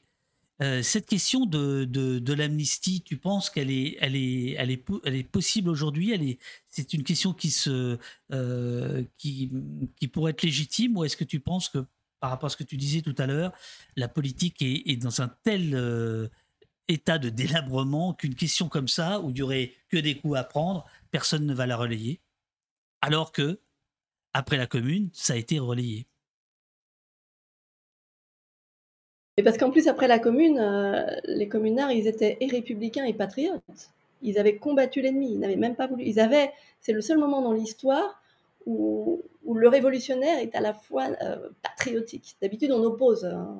Le patriotisme serait euh, la droite. Et là, donc, et aujourd'hui, effectivement, je pense que dans le, disons, la représentation politique classique, personne va le demander vraiment c'est pour ça que ces voix sont très discrètes, pour répondre euh, justement, tenir compte de cette l'opinion euh, publique et, et, quand même, euh, je veux dire, l'opinion publique ne supporte plus, ne supporte plus la radicalité, l'émeute.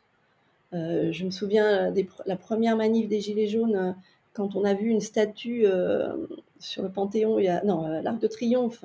on a fait des caisses sur euh, une statue qui avait été brisée, qui a déjà été réparée. Euh. Donc on est dans une société euh, aseptisée qui ne supporte plus la, la casse, la colère. Et donc je vois vois pas qui le demandera. Pourtant, il faudrait dans ces émeutes. je lisais d'ailleurs, on, dit beaucoup, on dit beaucoup que dans ces émeutes, il y avait plein de gestes et de gens qui faisaient, qui brûlaient les choses, qui n'avaient rien à voir avec l'émeute l'objet politique, la, contestation de la police. Mais la colère, elle ne peut pas être toujours pacifique. Et, moi, quand j'ai vu ces émeutes et les réactions, y compris de, disant euh, il faut séparer, euh, on ne peut pas séparer finalement la question de la violence et du meurtre euh, par la police du geste de l'émeutier. Et moi, j'ai plutôt pensé, fait un parallèle avec les émeutes des Noirs américains, qui n'avaient jamais d'autres possibilités quand, quand ils se sont, notamment les, les grands soulèvements, les grands soulèvements des années 60 des Noirs américains, ce n'était que pillage, casse, incendie, à commencer par leur propre quartier. Et c'était quand même un geste politique. Ils n'avaient pas de représentation, ils n'avaient pas de. voilà. Donc il faut admettre, et, mais même si c'est plus dissible aujourd'hui, que l'émeute, la colère, passe par la casse. Euh, même si. C'est pas de dire c'est bien la casse, mais c'est dire que la colère populaire, euh, ou la colère des quartiers, euh, la colère d'une jeunesse, passe par cette casse. Et je ne sais pas si c'est le mot amnistie qu'il faut, mais moi je ne dissocie pas cette casse de la colère créée par, par l'assassinat de Naël. C'est l'autrice également de L'Insoumis, l'Amérique de Mohamed Ali, euh, qui vient de vous parler. Euh, donc, elle sait, de quoi elle parle, la, la, Judith Pérignon. Non, tout simplement, cette question de l'amnistie, elle m'est venue effectivement par rapport à la, dernière grande affaire judiciaire euh, de, Louise Michel, où elle est accusée d'avoir excité la foule et de piller trois boulangeries euh, voilà, trois boulangeries et ça, voilà, ça rappelle des Lidl d'aujourd'hui, etc. Euh, ma, ma, chère Judith, je, vais te re, redonner le micro. Je suis vraiment confus que pour des retrouvailles, je sois aussi mal organisé, mais sache que c'est de tout cœur que je vraiment je recommande ton bouquin. Je suis sur le cul, je te le dis. Je trouve c'est un euh, le fond, la forme, j'adore, hein, vraiment j'adore. Si, si on avait plus des comme ça, ce serait super. Veux-tu ajouter quelque chose? Chose. Euh, c'est toujours dur, non? Je, je, y a, y a... Bah, D'abord, merci à toi de, de, créer cet échange, de, de, mettre en avant tout ça. Euh, et c'est ce qu'on s'est dit, c'est les résonances. Euh, ces résonances, moi je les sens, euh, ces résonances on ne vit pas la même époque, donc j'ai adoré euh, et j'aime beaucoup le personnage de Louise Michel et toutes ces utopies du 19e. J'ai pas l'impression qu'on peut, y revenir en se disant la solution est là, puisqu'on est à la fois. Euh, donc euh, voilà, ils n'ont pas, ces gens-là n'ont pas la solution, mais ils nous ramènent à. voilà, là où il faut revenir vers eux, c'est vers le l'utopie, la colère, l'écriture. Euh, ouais, lutter contre, contre ces peurs qui sont utilisées par tout le monde, qui, gangrènent tout. Quoi. Et ces gens-là n'avaient pas peur. Je reprendrai ce que j'ai dit tout à l'heure. Deux dernières questions ultimes. Une du chat de Mathéus qui te demande pourrais-tu demander à Judith où l'on peut la suivre sur Internet? Ah ben voilà l'époque, hein, euh, pour avoir des infos sur ces diverses publications. Bah déjà euh, au poste, hein, parce que Maintenant qu'on existe, Judith, elle va être abonnée aux convocations. Mais Judith, où est-ce qu'on peut te suivre si on veut connaître ton actualité? Et la dernière question, qu'est-ce qu'on a fait ici ce matin au poste ensemble? Comment tu, tu résumerais euh, ce qu'on a fait? Qu'est-ce qu'on a fait? Euh, On a réfléchi, on a bavardé, on s'est souvenu on s'est souvenu. Euh, on a cherché des mots. Moi, j'ai pas mal, j'ai l'impression de chercher mes mots. En plus, le, le texte est loin maintenant. Et, euh, et je trouve que c'est. Parler de tout ça, c'est. En plus, c'était des gens qui écrivaient bien. Tous nous jouaient beaucoup autour des mots à l'époque. Et, et, chercher les mots nous oblige à être. Euh, je ne sais pas si on est précis, mais euh, on a cherché à se souvenir et une issue peut-être à, à ce qu'on vit aujourd'hui. Et pour me suivre, euh, bah, je suis sur, euh, je suis pas sur Twitter, je suis sur euh, sur Facebook. Je suis pas une très grande, très prolixe, mais quand je fais quelque chose, je le poste. Voilà. Merci beaucoup Judith. Je coupe, je suis désolé. Je vais te, je vais te laisser les petits messages. Je vais te dire les petits messages que nous allons entendre. Cultivons l'utopie et combattons la résignation. Euh, on ne brasse pas d'air ici, nous dit euh, Yamana. Euh, Mathéus nous dit on a appris beaucoup et je vous en remercie, chère Judith et cher David. Merci, merci beaucoup, nous dit mes anges Pictavienne, Hyper Courgette. Merci beaucoup. Ah oui, est-ce que tous, ces gens-là font gaffe aux, mouchards, tu comprends? Donc ils, ils, prennent des pseudos. Euh, magnifique travail sur un, passé qui nous éclaire notre présent, mais assombrit notre futur, euh, dit Roland. Merci, dit Alex. Oui, merci, merci, dit Donne la Papate, que je remercie à mon tour. Merci beaucoup d'être venu et nous vous attendons pour, euh, pour que vous reveniez, dit Durdenov. Euh, mais trop bien, j'ai pas pu tout suivre euh, correctement, mais c'était trop bien, monsieur ZD. encore un autre merci, merci de nous avoir cultivés, tu dis pas à pas. Merci Judith pour ces paroles sensibles. Merci, je réécouterai, c'était un régal de vous écouter. Eh, eh, c'est pas chat GPT, hein, c'est le chat d'Opost, hein, tout ça c'est du vrai, hein. tout ça c'est du vrai. Merci, j'ai pas d'autres mots. Je vais m'acheter le livre de Sopa. Ben voilà, ben voilà. Ben, chère Judith, je te redonne la parole une dernière fois. dernière fois. Ben, merci à vous aussi de nous avoir écoutés. Euh, moi, j'écris pour, euh, pour ça, pour, euh, qu'on réfléchisse et qu'on avance, quoi. Voilà. Oh merde Ah, non, non, non, c'est pas ce que je voulais faire, c'est pas ce que je voulais faire. oh putain, pardon. le mec, genre, elle, salut, c'est fini. C'est fini comme le journaliste du Figaro qui, qui, est super heureux de, sa, du, scoop avec euh, Louise Michel et puis il se part. non, non, excuse-moi, je vais, c'était vilain. Tout est nul. C'est nul. C'est nul. Alors que Judith, c'était quand même ma préférée au service euh, politique de, euh, de, Libération, parce que il y avait quand même des. S'il y avait un autre que j'aimais bien, Didier Assou. Enfin, sinon, il y avait quand même Renaud Dely. Hein. Bon, je ne fais pas en parler. Pas en parler. Bref, merci beaucoup Judith, bravo. Je ne te demande pas sur quoi tu es en ce moment, mais j'imagine que tu as plein de projets. Je te souhaite une, excellente euh, journée et je te salue comme il se doit avant de te couper à l'image. Merci beaucoup, à bientôt, à bientôt, à bientôt. Génial, c'était génial.